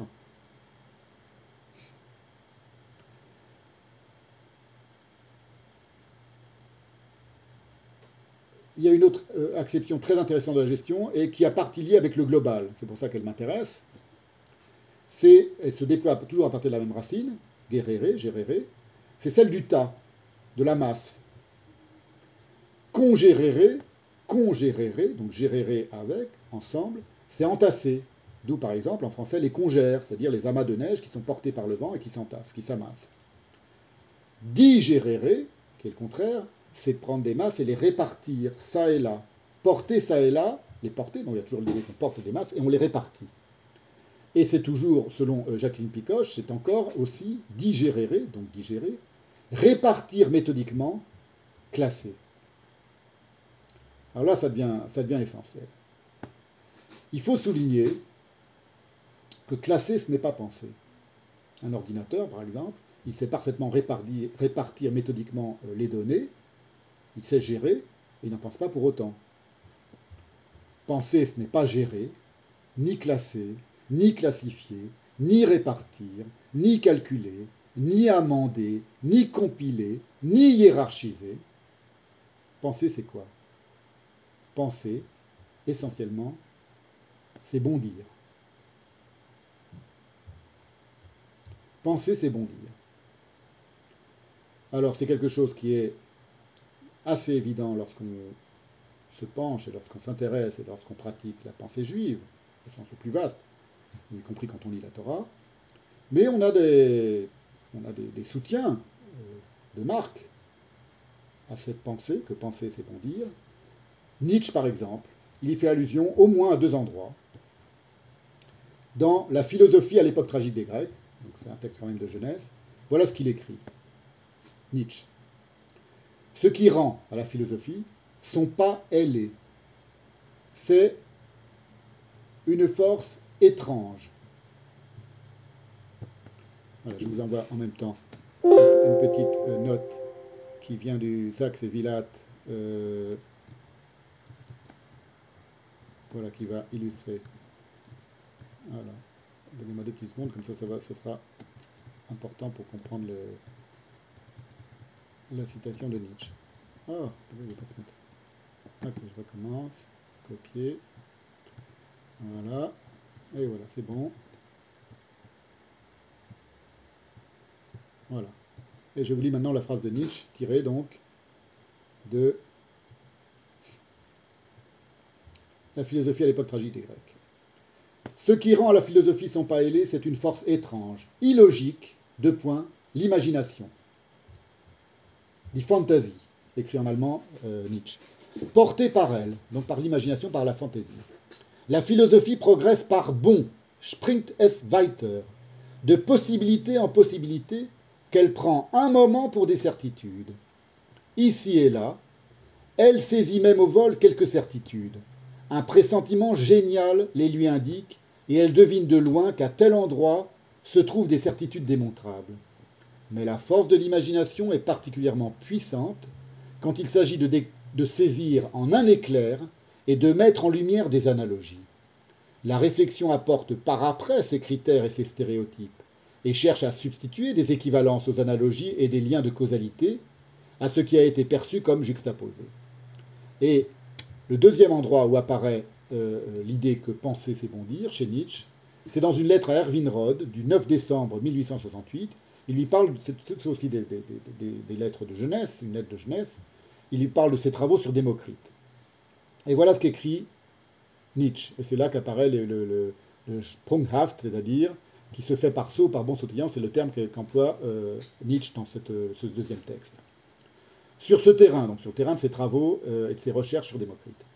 Je n'ai pas manqué de chance, et je finis par croire que pour faire avancer des travaux de ce genre, une certaine astuce philologique, un gewisser philologischer Witz, il emploie le mot Witz, une comparaison par bons successifs, eine sprunghafte Vergleichung versteckter Analogien, une comparaison par bons successifs entre réalités secrètement analogues et l'aptitude à poser des questions paradoxales sont bien plus utiles que la rigueur méthodique, laquelle ne s'impose que partout où le travail de l'esprit est pour l'essentiel achevé.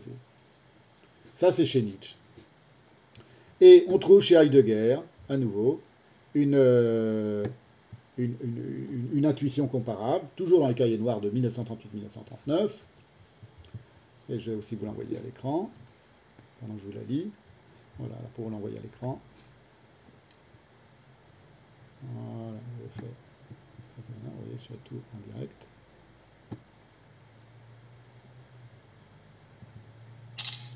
Voilà. Et ça part sur l'écran. Et voilà ce qu'écrit Heidegger. Vu que pour la plupart, tout ce qui n'est pas historiquement attestable Tout ce qui ne saute pas aux yeux et ne peut être ni palpé ni flairé, ne peut pas non plus être abordé par la pensée. L'histoire de la pensée reste un dialogue et un échange entre les penseurs, qui échappent à l'opinion publique et à la sphère habituelle de la représentation, parce que ressortissant à l'histoire de l'être lui-même. On peut fort bien avoir toutes les qualités requises pour apprendre et connaître, se lancer dans des tas de comparaisons et de computations. Rien de tout cela n'est susceptible de remplacer l'essentiel, les sauts audacieux d'une pensée qui explore. En allemand, il dit die Wagnisse der Erdenkenden Sprünge, forte du savoir de leur intime coappartenance.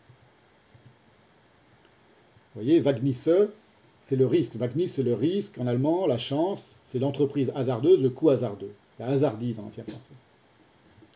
Et Herdenken, c'est le fait d'imaginer. L'imagination, qui correspondait à la fantaisie, la fantaisie chez Nietzsche. Alors pourquoi je vous. Pourquoi je raconte tout ça?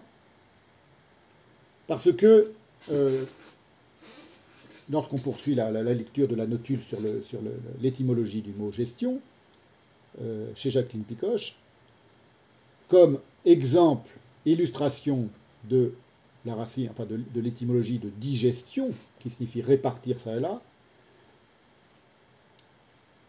pour illustrer le classement méthodique, à quoi correspond le mot digestion, répartir les masses que l'on porte, les masses on les répartit ça et là, méthodiquement, elle dit que c'est une répartition en chapitres et en particulier, écrit Jacqueline Picoche, les pandectes de Justinien. C'est-à-dire, elle donne comme exemple de digestion intellectuelle les pandectes de Justinien. Et c'est là que ça devient euh, proprement passionnant. Justinien,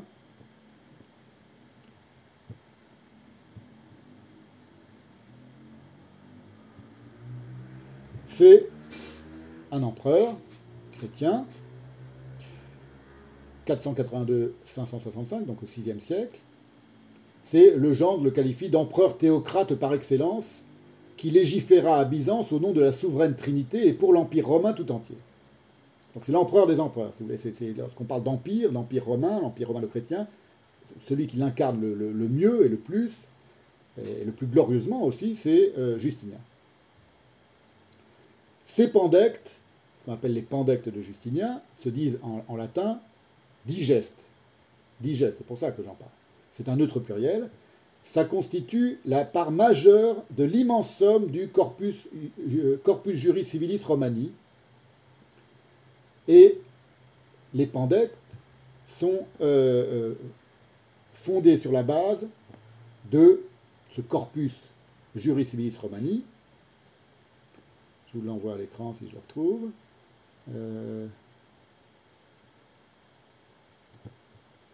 voilà. C'est-à-dire, c'est une immense somme de, euh, euh, qui est fondée sur les œuvres d'une quarantaine de jurisconsultes, qui vont dépouiller près de 1500 livres de, droit romain, qui vont du 1er siècle avant notre ère, donc on trouve des, citations et des fragments, des références à Quintus Mucius Saeveola, qui lui est mort en moins 82, jusqu'au début, c'est ça, hein, je, je suis en train de vous parler des pandectes, de ce qu'il y a dans les pandectes, jusqu'au début du 4e siècle, après Jésus-Christ, donc un siècle avant euh, euh, Justinien, où on trouve des textes de Hermogénien et Charidu. Tout ça, ce sont des euh, spécialistes, enfin des, juristes de droit romain du début du, début de l'ère moderne. Pas, de l'ère moderne, des premiers siècles, après Jésus-Christ. Et Justinien, pris d'une envie de, digérer tout ça, il charge son questeur du palais, Tribonien. Tribonien, c'est lui. Vous allez voir, il a une bonne tête de, une bonne tête de questeur du palais. Il va le charger de, se mettre à cette tâche colossale, c'est-à-dire de prendre cette immense masse de, textes ayant fondé le droit romain et de les digérer, d'en faire un digeste, des digestes, des pandectes. Pandecte, digeste, c'est la même chose. Enfin, c'est pas la même chose exactement, on va le voir. Mais c'est le nom en grec de cette œuvre et en latin. Alors, euh, Tribonien, je, vous cite ce que dit euh, euh, Jean Gaudemet dans l'article Pandec de l'Encyclopédie universelle, vous voyez, c'est très sérieux. Il va s'entourer de collaborateurs qui sont des avocats, des professeurs, des hauts fonctionnaires. On est au VIe siècle après Jésus-Christ. Hein. Et il va exiger de ses collaborateurs de faire un choix dans les textes. C'est ce que dit Jean Godmet dans son article de l'Encyclopédia. De faire un choix dans les textes et, afin de mettre un terme aux incertitudes et aux controverses, d'écarter les contradictions, les solutions vieillies et, au besoin, de modifier les textes anciens pour mieux les adapter aux droits du VIe siècle par le biais, par le truchement d'interpolation. Et Justinien va interdire, dans le cadre de ce travail, c'est un travail essentiel, parce que c'est le travail fondateur, euh, le gendre euh, l'explique abondamment, c'est le travail fondateur non seulement de la loi, et de, ce qui est juste et de ce qui est droit en Occident, mais de l'ensemble de, la manière dont euh, le droit que, lui qualifie de, catholico, de romano-catholique industriel, le gendre, va se déployer en Occident et sur la planète. La source, elle est là. Elle est dans les pandectes, une des sources essentielles, elle est dans les, dans les pandectes, dans le, dans, les dans le digeste de Justinien. Justinien, il interdit. Voilà comment il se compose, ce, digeste. Il, y a une interdiction formelle de la part de l'empereur Justinien de, euh, euh, de procéder à tout commentaire. Interdiction de commenter les textes que l'on va euh, amender, qu'on va, réunir dans le digeste, les textes venant de, des sources du droit romain n'admettant que les traductions littérales, que des traductions littérales, sans sommaire ni résumé. Alors, je tiens à remercier un, ami, David Alarafoni, qui m'a envoyé, lorsqu'il a su que j'avais parlé des pandectes, un texte de Dario Mantovani, qui va résumer la dialectique. Ce texte résume très bien, c'était une conférence, une leçon inaugurale faite au Collège de France euh, le 17 janvier 2019, donc très récente, par Dario Mantovani, qui est un grand spécialiste de droit romain. On n'est pas chez Legendre, mais il dit quand même des choses, il explique comment les choses sont, et c'est intéressant à considérer. Il fait sa leçon inaugurale au Collège de France, euh, et cette leçon s'intitulait Droit, culture et société de la romantique, et voilà ce qu'il dit, et ce qu'explique Dario Mantovani. Ouvrons le digeste. Dans sa, forme la plus typique de dans sa forme la plus typique, le travail des juristes romains consiste à soumettre à une discipline juridique un fait social qu'ils ont auparavant stylisé. C'est très important de voir comment, les choses se sont construites, comment les choses se sont constituées. Surtout par rapport à ce qu'on ce qu'on va euh, commencer de voir euh, ensuite. Ceci à travers un raisonnement fondé sur des critères de décision, c'est-à-dire sur des choix de valeur.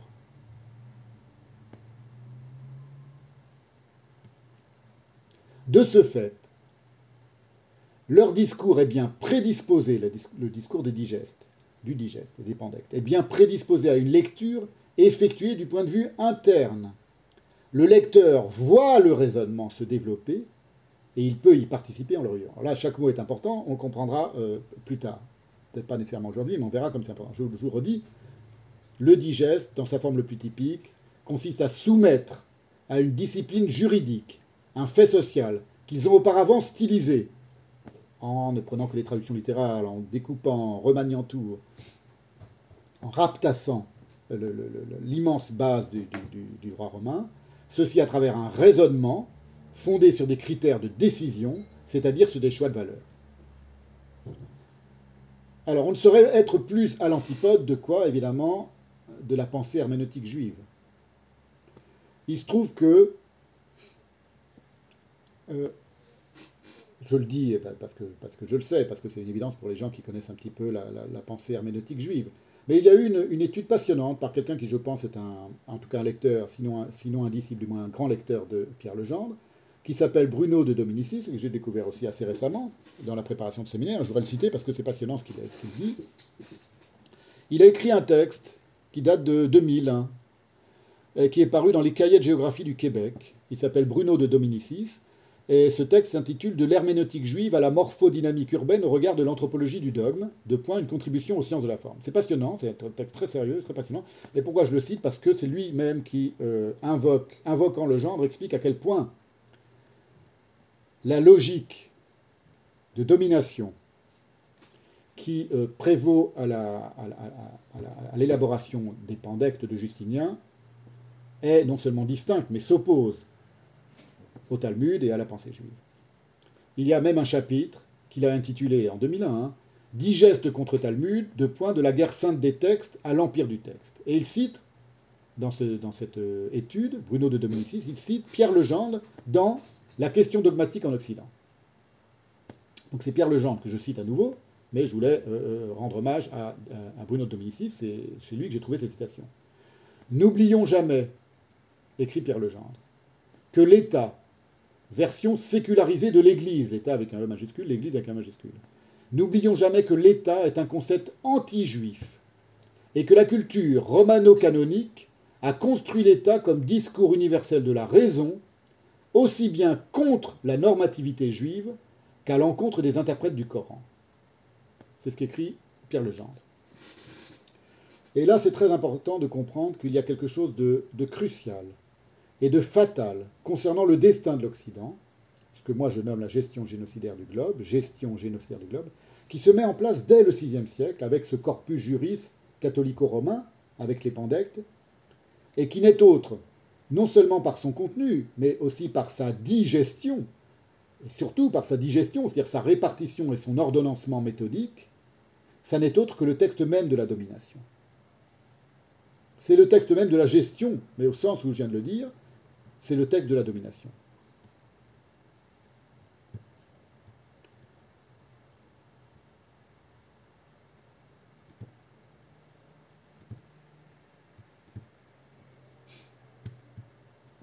Parce que digeste en latin, c'est pas la traduction ni l'équivalent de pandecte. Pandecte ou digeste, c'est la même chose. Ça fait, référence à ce même texte dont je suis en train de, à ce même euh, ouvrage, grand, œuvre, si vous voulez, de, dirigé et, commandé par Justinien, à Tribonien. C'est pas l'équivalent. Digeste en latin n'est pas la traduction de pandecte. Pandecte, ça vient du grec et ça, ça signifie pandectai, ça signifie qui contient tout. Pandectai, qui contient tout. L'un, le digeste, est le corrélat de l'autre. Et les pandectes, plutôt, est le corrélat de, Enfin, les deux sont corrélats l'un de l'autre. Pandecte et digeste sont corrélats l'un de l'autre. Et c'est le signe qu'il n'y ait pas de gestion sans volonté de globalisation, qui contient tout. Si je répartis en chapitres, méthodiquement, le droit romain, ça signifie que le droit romain va contenir tout. Le titre latin complet, vous l'avez sous les yeux, normalement je l'ai souligné en rouge, le sous-titre, vous voulez, c'est Pandectae Justinianeae, in novum ordinem, dans un nouvel ordre, digestae, dans un nouvel ordre, nouvelle ordonnance répartie en chapitres, digestae, digéré, cum legibus codicis et novellis, quae ius pandectarum confirmant, expliquant, aut abrogant.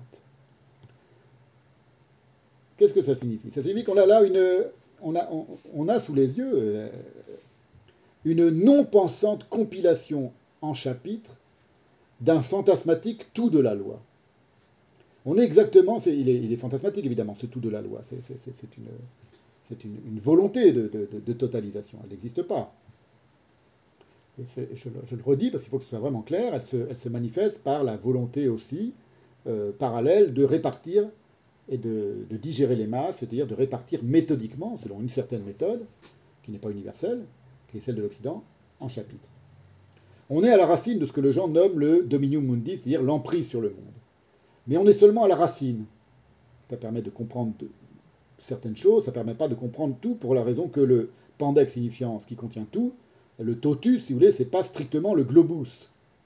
On verra le globe, ce que ça signifie, et à quoi ça fait appel, dans une autre séance.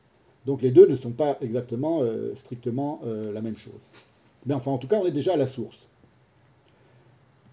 Et qu'est-ce qui caractérise euh, les pandectes Qui contiennent tout, donc qui contiennent tout, qui veulent contenir tout? Et ils ont été publiés le 16 décembre 533. C'est le socle et la source de ce que le genre appelle lui-même le système de pensée christiano-industriel. Il le dit dans un texte que cite euh, Bruno de Dominicis, donc euh, à qui je suis redevable, un texte de Legendre, un autre texte de Legendre, qui est remarquable, sur lequel je reviendrai peut-être en détail dans une autre séance, qui est une analyse de la nouvelle 146 de Justinien, donc c'est un autre texte de Justinien, le même empereur, qui était paru dans un recueil collectif qui s'appelait, qui s'intitulait La psychanalyse est-elle une histoire juive? Donc le rapport entre la psychanalyse et le judaïsme, et le genre étant psychanalyse, comme vous le savez, il avait écrit un texte remarquable, extraordinaire, dont le titre est, à l'intérieur de ce, recueil collectif, les juifs se livrent à des interprétations insensées, de points expertise d'un texte. Et voilà ce qu'écrit euh, Les juifs se livrent à des interprétations insensées, c'était une des phrases de la nouvelle, la novella 146 de Justinien. C'est-à-dire la manière dont Justinien considère quel est le rôle des juifs dans le, nouvel ordre mondial qu'il instaure. Les juifs, ils se livrent à des interprétations insensées. C'est pas dit nécessairement en, comment dire, en mauvaise part. Ça les désigne, ça les définit. Voilà. Dans cette répartition en chapitres, les juifs, bah, eux, ils se livrent à des interprétations insensées. Ils sont du côté de la folie. Ils l'expliquent très bien, du côté de la, castration par rapport à la, par rapport à la, circoncision. Tout ça a été expliqué très finement et très subtilement par, par Legendre dans ce texte, très beau texte. Mais voilà ce qu'il écrit par rapport à, si vous voulez, à cette, euh, ce, ce, cœur du conflit entre la, la pensée occidentale et la, et la, pensée de la domination et la domination de la pensée occidentale et la pensée juive. Le gendre dit il est tout à fait fondamental de considérer le système de pensée christiano-industriel comme ce système de pensée se proposant lui-même en tant que promoteur d'une interprétation spirituelle du texte par opposition à l'interprétation juive. C'est le gendre qui écrit ça. Voyez, ce n'est pas simplement des, lubies qui me sont propres. Voilà, c'est des choses qui viennent de très loin, et il se trouve que j'ai un allié de poids dans, cette, l'intuition que moi j'ai, que je vous ai euh, indiqué au départ, qu'il y a un rapport entre l'antisémitisme au sens très large et le ravage. On voit où ça peut commencer à prendre source, cette, euh, ce rapport. Les pandectes, pandectae qui contient tout, de Justinien, manifestent une, une volonté intransigeante d'unification universelle de la suprématie, à la fois sur les plans théologiques, théoriques, donc rationnels, législatives, géographiques et politiques. C'est ça les pandectes. Et, et, et, donc ils correspondent bien à leur nom, si vous voulez, leur nom dit tout d'une certaine manière, ils contiennent tout. C'est leur fantasme, c'est le fantasme des pandectes. Or, pour contenir tout, il faut à la fois classer méthodiquement, c'est-à-dire répartir les masses de lois selon un certain ordonnancement. Lequel est le fruit, cet ordonnancement qui permet de classer méthodiquement cette méthode? C'est le fruit, Elle est le fruit d'une logique particulière qui elle-même n'a rien d'universel en réalité. Elle se, fantasme universelle, mais elle n'est pas universelle. Euh, la logique, entre guillemets, de la Gemara, du Talmud de, Babylone, par exemple, ou la logique du Yiking, logique entre guillemets, parce que ça ne s'appelle pas une logique et ce n'est pas une logique. Mais la manière d'être et de penser du Yiking ou du Talmud, sont, de manière patente, intégralement étrangères à la logique du droit chrétien et du droit romain. Et pour classer et répartir, c'est ce qui est dit dans le sous-titre que vous avez sous les yeux, je l'ai souligné en rouge, il faut aussi amender. Amender le monde, amender le discours sur le monde, c'est-à-dire améliorer, littéralement corriger une faute, un défaut physique. En latin, on dit mandum, c'est ce qui a donné le mendiant, celui qui a des défauts physiques. Donc amender, c'est corriger, euh, amputer, corriger, euh, améliorer une faute, un défaut physique. Et il faut abroger, c'est-à-dire classer, amender, ordonner, abroger, c'est-à-dire, toujours étymologiquement, demander la suppression. Regarder, c'est interroger. Demander, mais pas au sens du questionnement. Pas au sens du questionnement dans la pensée juive et pas au sens du questionnement non plus chez Heidegger. Interroger, et par extension, donc, abroger, déclarer nul un texte juridique. Demander l'annulation d'un texte juridique, abroger. Alors, la question que je me pose, c'est pas seulement de savoir et de comprendre, j'espère que ça commence à devenir clair, euh, qu'on est là aux antipodes de la pensée juive, qu'il y a vraiment quelque chose de profondément euh, divergent entre la pensée juive, le Talmud, une, des parts euh, grandioses et, majeures de la pensée juive, c'est la Gemara, par exemple. On ne parle même pas de la Kabbale. il, y a, une divergence majeure entre la pensée juive et la pensée romano-chrétienne telle qu'elle est manifestée et telle qu'elle s'est imposée euh, impérialistiquement euh, sur le monde, jusqu'à l'entreprise d'aujourd'hui, c'est ce que montre le genre, du droit romain la pensée du droit romain, et du droit chrétien, du droit romain-chrétien. C'est pas seulement qu'il y a une divergence, c'est qu'il y a à l'intérieur même de la pensée du droit romain l'impossibilité d'admettre qu'il y ait autre chose qui s'appellerait la pensée juive, et donc il faut la qualifier de insensée. C'est la source même, selon moi, et pas seulement selon moi, je vais vous citer le genre, de l'animosité du monde, d'un certain monde, d'une certaine conception du monde, à l'endroit des juifs. Et c'est pour ça, par exemple, qu'on trouve cette animosité, j'y reviendrai en détail, hein, chez Tacite, qui n'est pas chrétien pourtant, mais où, elle est, vraiment très forte. Et puis ça, ça remonte jusqu'à jusqu'à Spinoza, et puis jusqu'à Badiou aujourd'hui. Vous voyez, c'est quelque chose dont on peut retracer toute la trace, cette étrange animosité à l'égard des juifs, du judaïsme et de la pensée juive.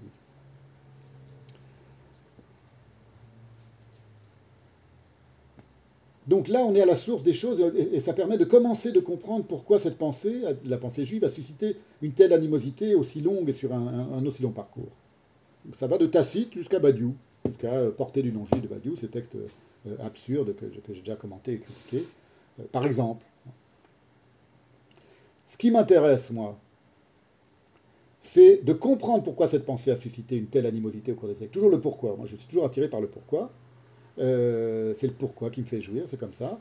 C'est l'animosité qu'il s'agit de méditer si l'on veut, euh, c'est bon, logique, si on veut comprendre quoi que ce soit au ravage. Pour comprendre et pour interroger, pour questionner le ravage, sérieusement, il faut envisager ce que signifie l'animosité. Et un des moyens d'envisager l'animosité, c'est le mien, c'est un des moyens, c'est pas le seul, et c'est pas, pas le seul pour moi non plus, c'est de comprendre et de questionner l'animosité anti-juive du droit catholico-romain. Cette animosité anti-juive du droit catholico-romain, elle est, le gendre l'a dit tel quel. Voilà ce qu'il écrit.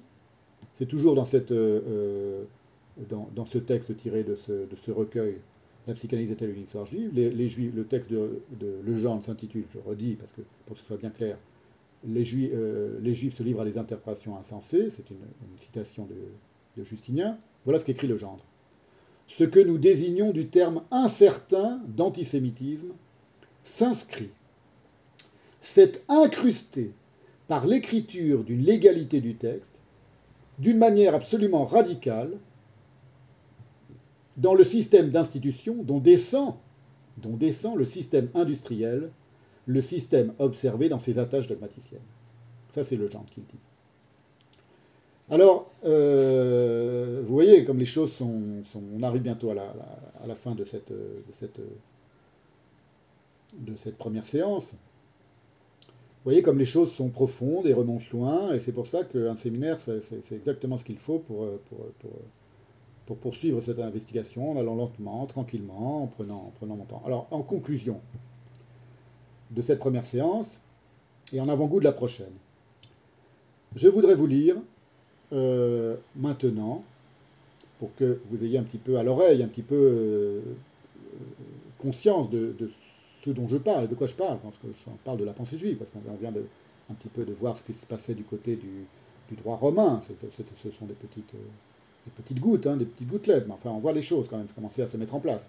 Et du côté de la pensée juive, alors, pourquoi est-ce que je dis qu'on n'est pas dans le classement, on n'est pas dans la méthode, on est dans la pensée par bon? Vous allez voir, vous allez entendre. Je voudrais, vous faire entendre à Louis Nu ce que c'est que ce que penser par bon veut dire. Alors pour ça, on va prendre un passage, et ce sera, je vais le décortiquer vraiment mot à mot, très minutieusement, euh, la, la, prochaine séance. Mais je, vais vous, je voudrais vous le lire maintenant, comme ça, sans commentaire. C'est un passage de la Guémara, donc du Talmud de Babylone, qui est tiré du premier traité du Talmud, le traité Berachot, qui signifie bénédiction au pluriel, et c'est la, page 40a. Le DAF même Aleph, Hamoud Aleph, voilà. Alors, je vous la mets sous les yeux en, en hébreu. Et je vais vous lire ce que je vais vous lire en français c'est euh, euh, le petit passage, vous voyez, qui est indiqué en bas de la page, vers le centre, euh, par un trait vertical gris clair, enfin gris. Voilà, c'est juste ce petit passage que je vais vous lire et qu'on décortiquera mot à mot. Ça prendra probablement une séance entière, la prochaine séance. On sera dans la conclusion de ce que j'ai dit aujourd'hui, à savoir de, de, rapport entre la gestion, le monde et la pensée juive, pour amener vers le ravage une, considération du ravage. Je vais vous le lire tel qu'il apparaît, à la surface du texte, c'est-à-dire sans les commentaires traditionnels, ni les, nombreuses et, précieuses interpolations, parce que là on ne s'interdit pas non plus les interpolations, comme dans l'IGES, mais sur un autre mode. Euh, sur la photo, si vous voulez, ce sont les immenses colonnes de texte que vous pouvez voir, euh, qui entourent euh, le texte central, en une, immense et merveilleuse haie de pensée et de commentaires, et qui solent ces, colonnes à droite, à gauche, sur la droite et à gauche, vous voyez, elles sont de plusieurs ordres. Il y a le commentaire de Rachi, et il y a des autres commentaires des grands commentateurs du Talmud, qui seuls permettent de le rendre un tant soit peu compréhensible.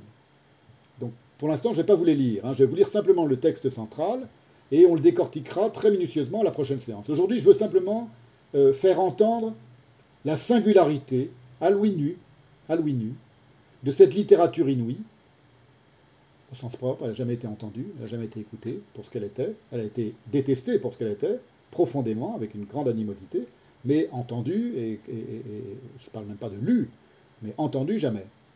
Enfin, en tout cas, évidemment, pas, par, les, par les tenants de la domination.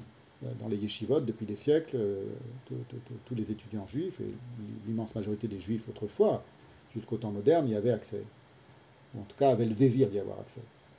Et ça va vous donner une idée de ce que peut être, ça c'est très important, une pensée indigeste. Indigeste. On n'est plus dans le digeste et dans les pandectes, on est dans, une pensée indigeste et ingérable.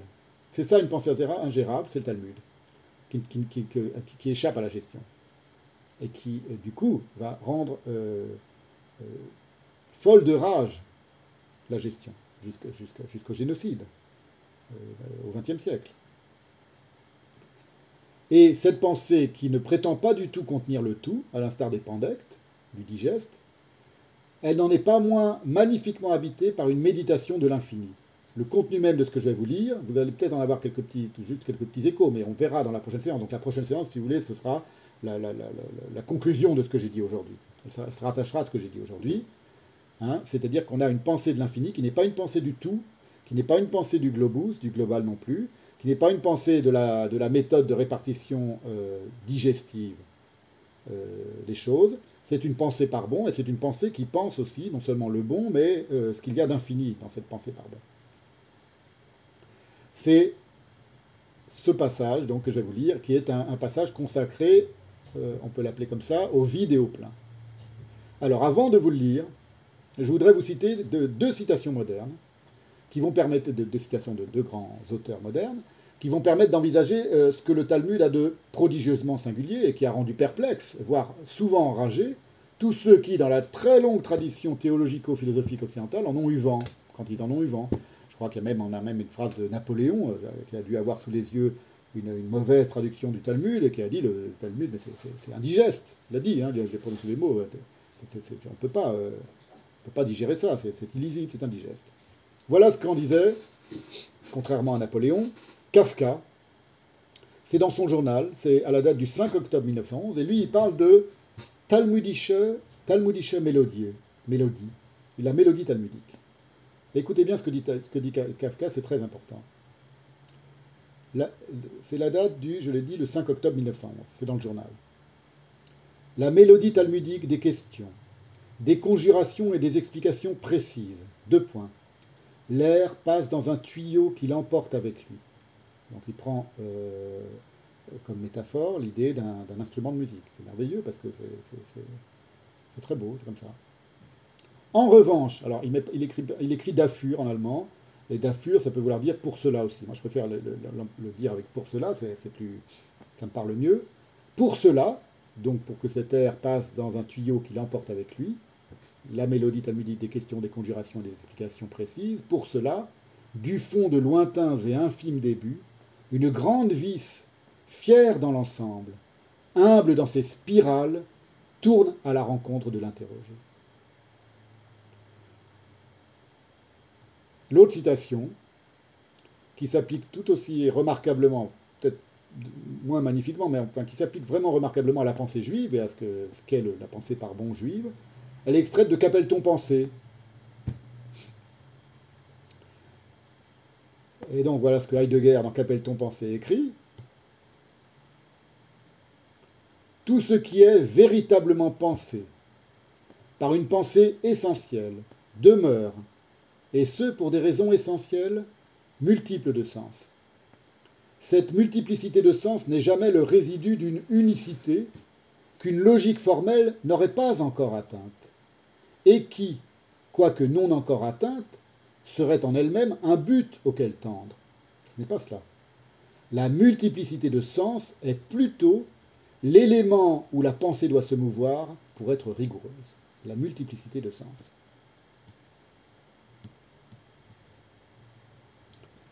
Voici le texte du Talmud. Je vous le lis sans faire aucun commentaire, sans donner aucune explication, tout ça ce sera la prochaine séance. Et voilà ce qu'il dit dans le mot à mot. J'ai même, parfois dû retraduire le, texte moi-même pour, coller encore plus au mot à mot. Rabbi Yehuda dit Celui qui crée des variétés d'herbes, Rabbi Zeira, et certains disent Rabbi Chinana Bar Papa, a dit La halacha ne suit pas Rabbi Yehuda. Et Rabbi Zeira, et certains disent Rabbi Chinana Bar Papa, a dit Quelle raison de Rabbi Yehuda? L'Écriture a dit Béni soit Dieu, jour, jour. On le bénit le jour et la nuit on ne le bénit pas. Il te dit plutôt Chaque jour, donne-lui selon la source de ses bénédictions. Ici aussi, de toute espèce et espèce, donne-lui selon ses bénédictions. Et Rabbi Zeira, et certains disent Rabbi Chinana Bar Papa, a dit Viens et vois, comme la mesure du Saint béni soit-il, n'est pas la mesure de chair et de sang. La mesure de chair et de sang, un récipient vide peut contenir, un plein ne peut contenir. Mais le Saint, béni soit-il, n'est pas ainsi. Le plein peut contenir, le vide ne peut pas contenir. Ainsi qu'il est dit, et il dira, si écouter tu écoutes. Si tu écoutes, tu écouteras. Et sinon, tu n'écouteras pas. Autre parole. Si tu écoutes l'ancien, tu écouteras le nouveau. Mais si ton cœur se détourne, en retour, tu n'écouteras plus. Voilà, on aura quelques tentatives d'explication de, de, cette merveilleuse prose. C'est tout à fait digne du, du manifeste d'Adam 1918. C'est pour ça que je disais que c'était un texte talmudique. Ce, qui est dit à la fin de ce texte du Talmud, ça, correspond tout à fait à une très belle phrase de, de, Tristan de Sarah, Samuel Rosenstock, de son vrai nom, juif roumain, lorsqu'il dit par exemple J'aime une chose ancienne pour sa nouveauté. Alors, je voudrais. Euh, on reviendra vraiment très en détail, hein, on en aura peut-être pour deux heures d'explication euh, la prochaine fois, pour ceux qui reviendront pour ceux que ça intéresse. Mais c'était important de l'entendre à Louis Nu. Voilà ce que c'est qu'une pensée par bon. Je voudrais remercier, euh, en conclusion de cette, de cette première séance, ma grande amie Sandra Lévy, avec qui j'ai fait beaucoup de, à qui je parle de ce séminaire depuis longtemps déjà et avec qui j'ai fait tous les tests pour ce, pour ce logiciel avec lequel je vous envoie des, des, des, photos euh, euh, sur l'écran. Et voilà, donc je voulais lui dire euh, merci, merci à Sandra. Je voudrais remercier aussi Eve Guerra, qui m'a fourni une, une, traduction très précieuse d'un fragment de Saint Jérôme, sur lequel je reviendrai dans une autre séance, ce n'est pas encore pour aujourd'hui. Je voudrais remercier également François Renaud et son épouse, qui m'ont euh, traduit très gentiment euh, un passage très, très, comment dire, très, très, voilà, un passage très très de Heidegger sur l'auto-extermination, euh, très compliqué, très énigmatique, mais qui est passionnant à penser, qui est, évidemment qui n'est pas nécessairement à l'honneur de Heidegger, mais c'est pas ça qui est intéressant. Ce qui est intéressant, c'est de comprendre et de penser. Ce sera aussi dans une autre séance un peu plus tard. Gérard Guess, mon grand ami Gérard Guess, qui m'a aussi retraduit ce même passage, euh, et avec qui j'ai évidemment depuis de nombreuses années de grandes discussions, non seulement sur, euh, euh, à propos de Heidegger, mais de la pensée juive, qui, est un, vrai grand complice. Et David Alain Raffoni, je l'ai dit tout à l'heure, qui m'a très récemment envoyé un texte de, consacré au pandecte et au digeste, qui permettait un peu mieux de comprendre comment, comment fonctionnait cette pensée. voilà, c'est ben, euh, voilà, on, on, viendra sur tout ça, en tout cas, sur le, on va commencer une, une séance de, de, de, tentative de, de, description et d'interrogation très minutieuse de, ce passage de la Guémara, juste ces quelques lignes que je, que je, viens de vous lire. Et je vous remercie, vous étiez beaucoup, beaucoup à vous inscrire au, séminaire et beaucoup à le regarder euh, maintenant en direct. Euh, vous pouvez re-regarder cette vidéo, elle reste en ligne, hein, maintenant. C'est bien un, lien YouTube. si vous voulez envoyer le lien à des, amis pour une raison ou pour une autre, suggérez-leur plutôt, moi ça me, ça me facilite les choses, d'aller s'inscrire sur la billetterie, c'est très, très pratique pour moi parce que je peux annoncer la, la, vidéo à tout, le monde d'un coup, ça me permet d'éviter des copier-coller de, gens qui sont intéressés, qui m'écrivent par email. Pour toutes les, questions que vous voulez, ou les remarques que vous voulez faire, vous les envoyez aussi à l'adresse email que j'ai créée pour ce séminaire qui s'appelle donc euh, la GGG 2020, tout ça collé, gmail.com. Et j'y répondrai en préambule de la prochaine séance, euh, si je peux. Euh, voilà, et bien, écoutez, merci et bonne, euh, bon, bon dimanche euh, aujourd'hui. Et voilà, mon, mon assistante préférée veut euh, clôturer ce séminaire en disant merci et au revoir à tout le monde. Merci à tous d'avoir participé à ce séminaire. Nous vous remercions d'être venus et nous vous disons à très bientôt. Au revoir. Voilà.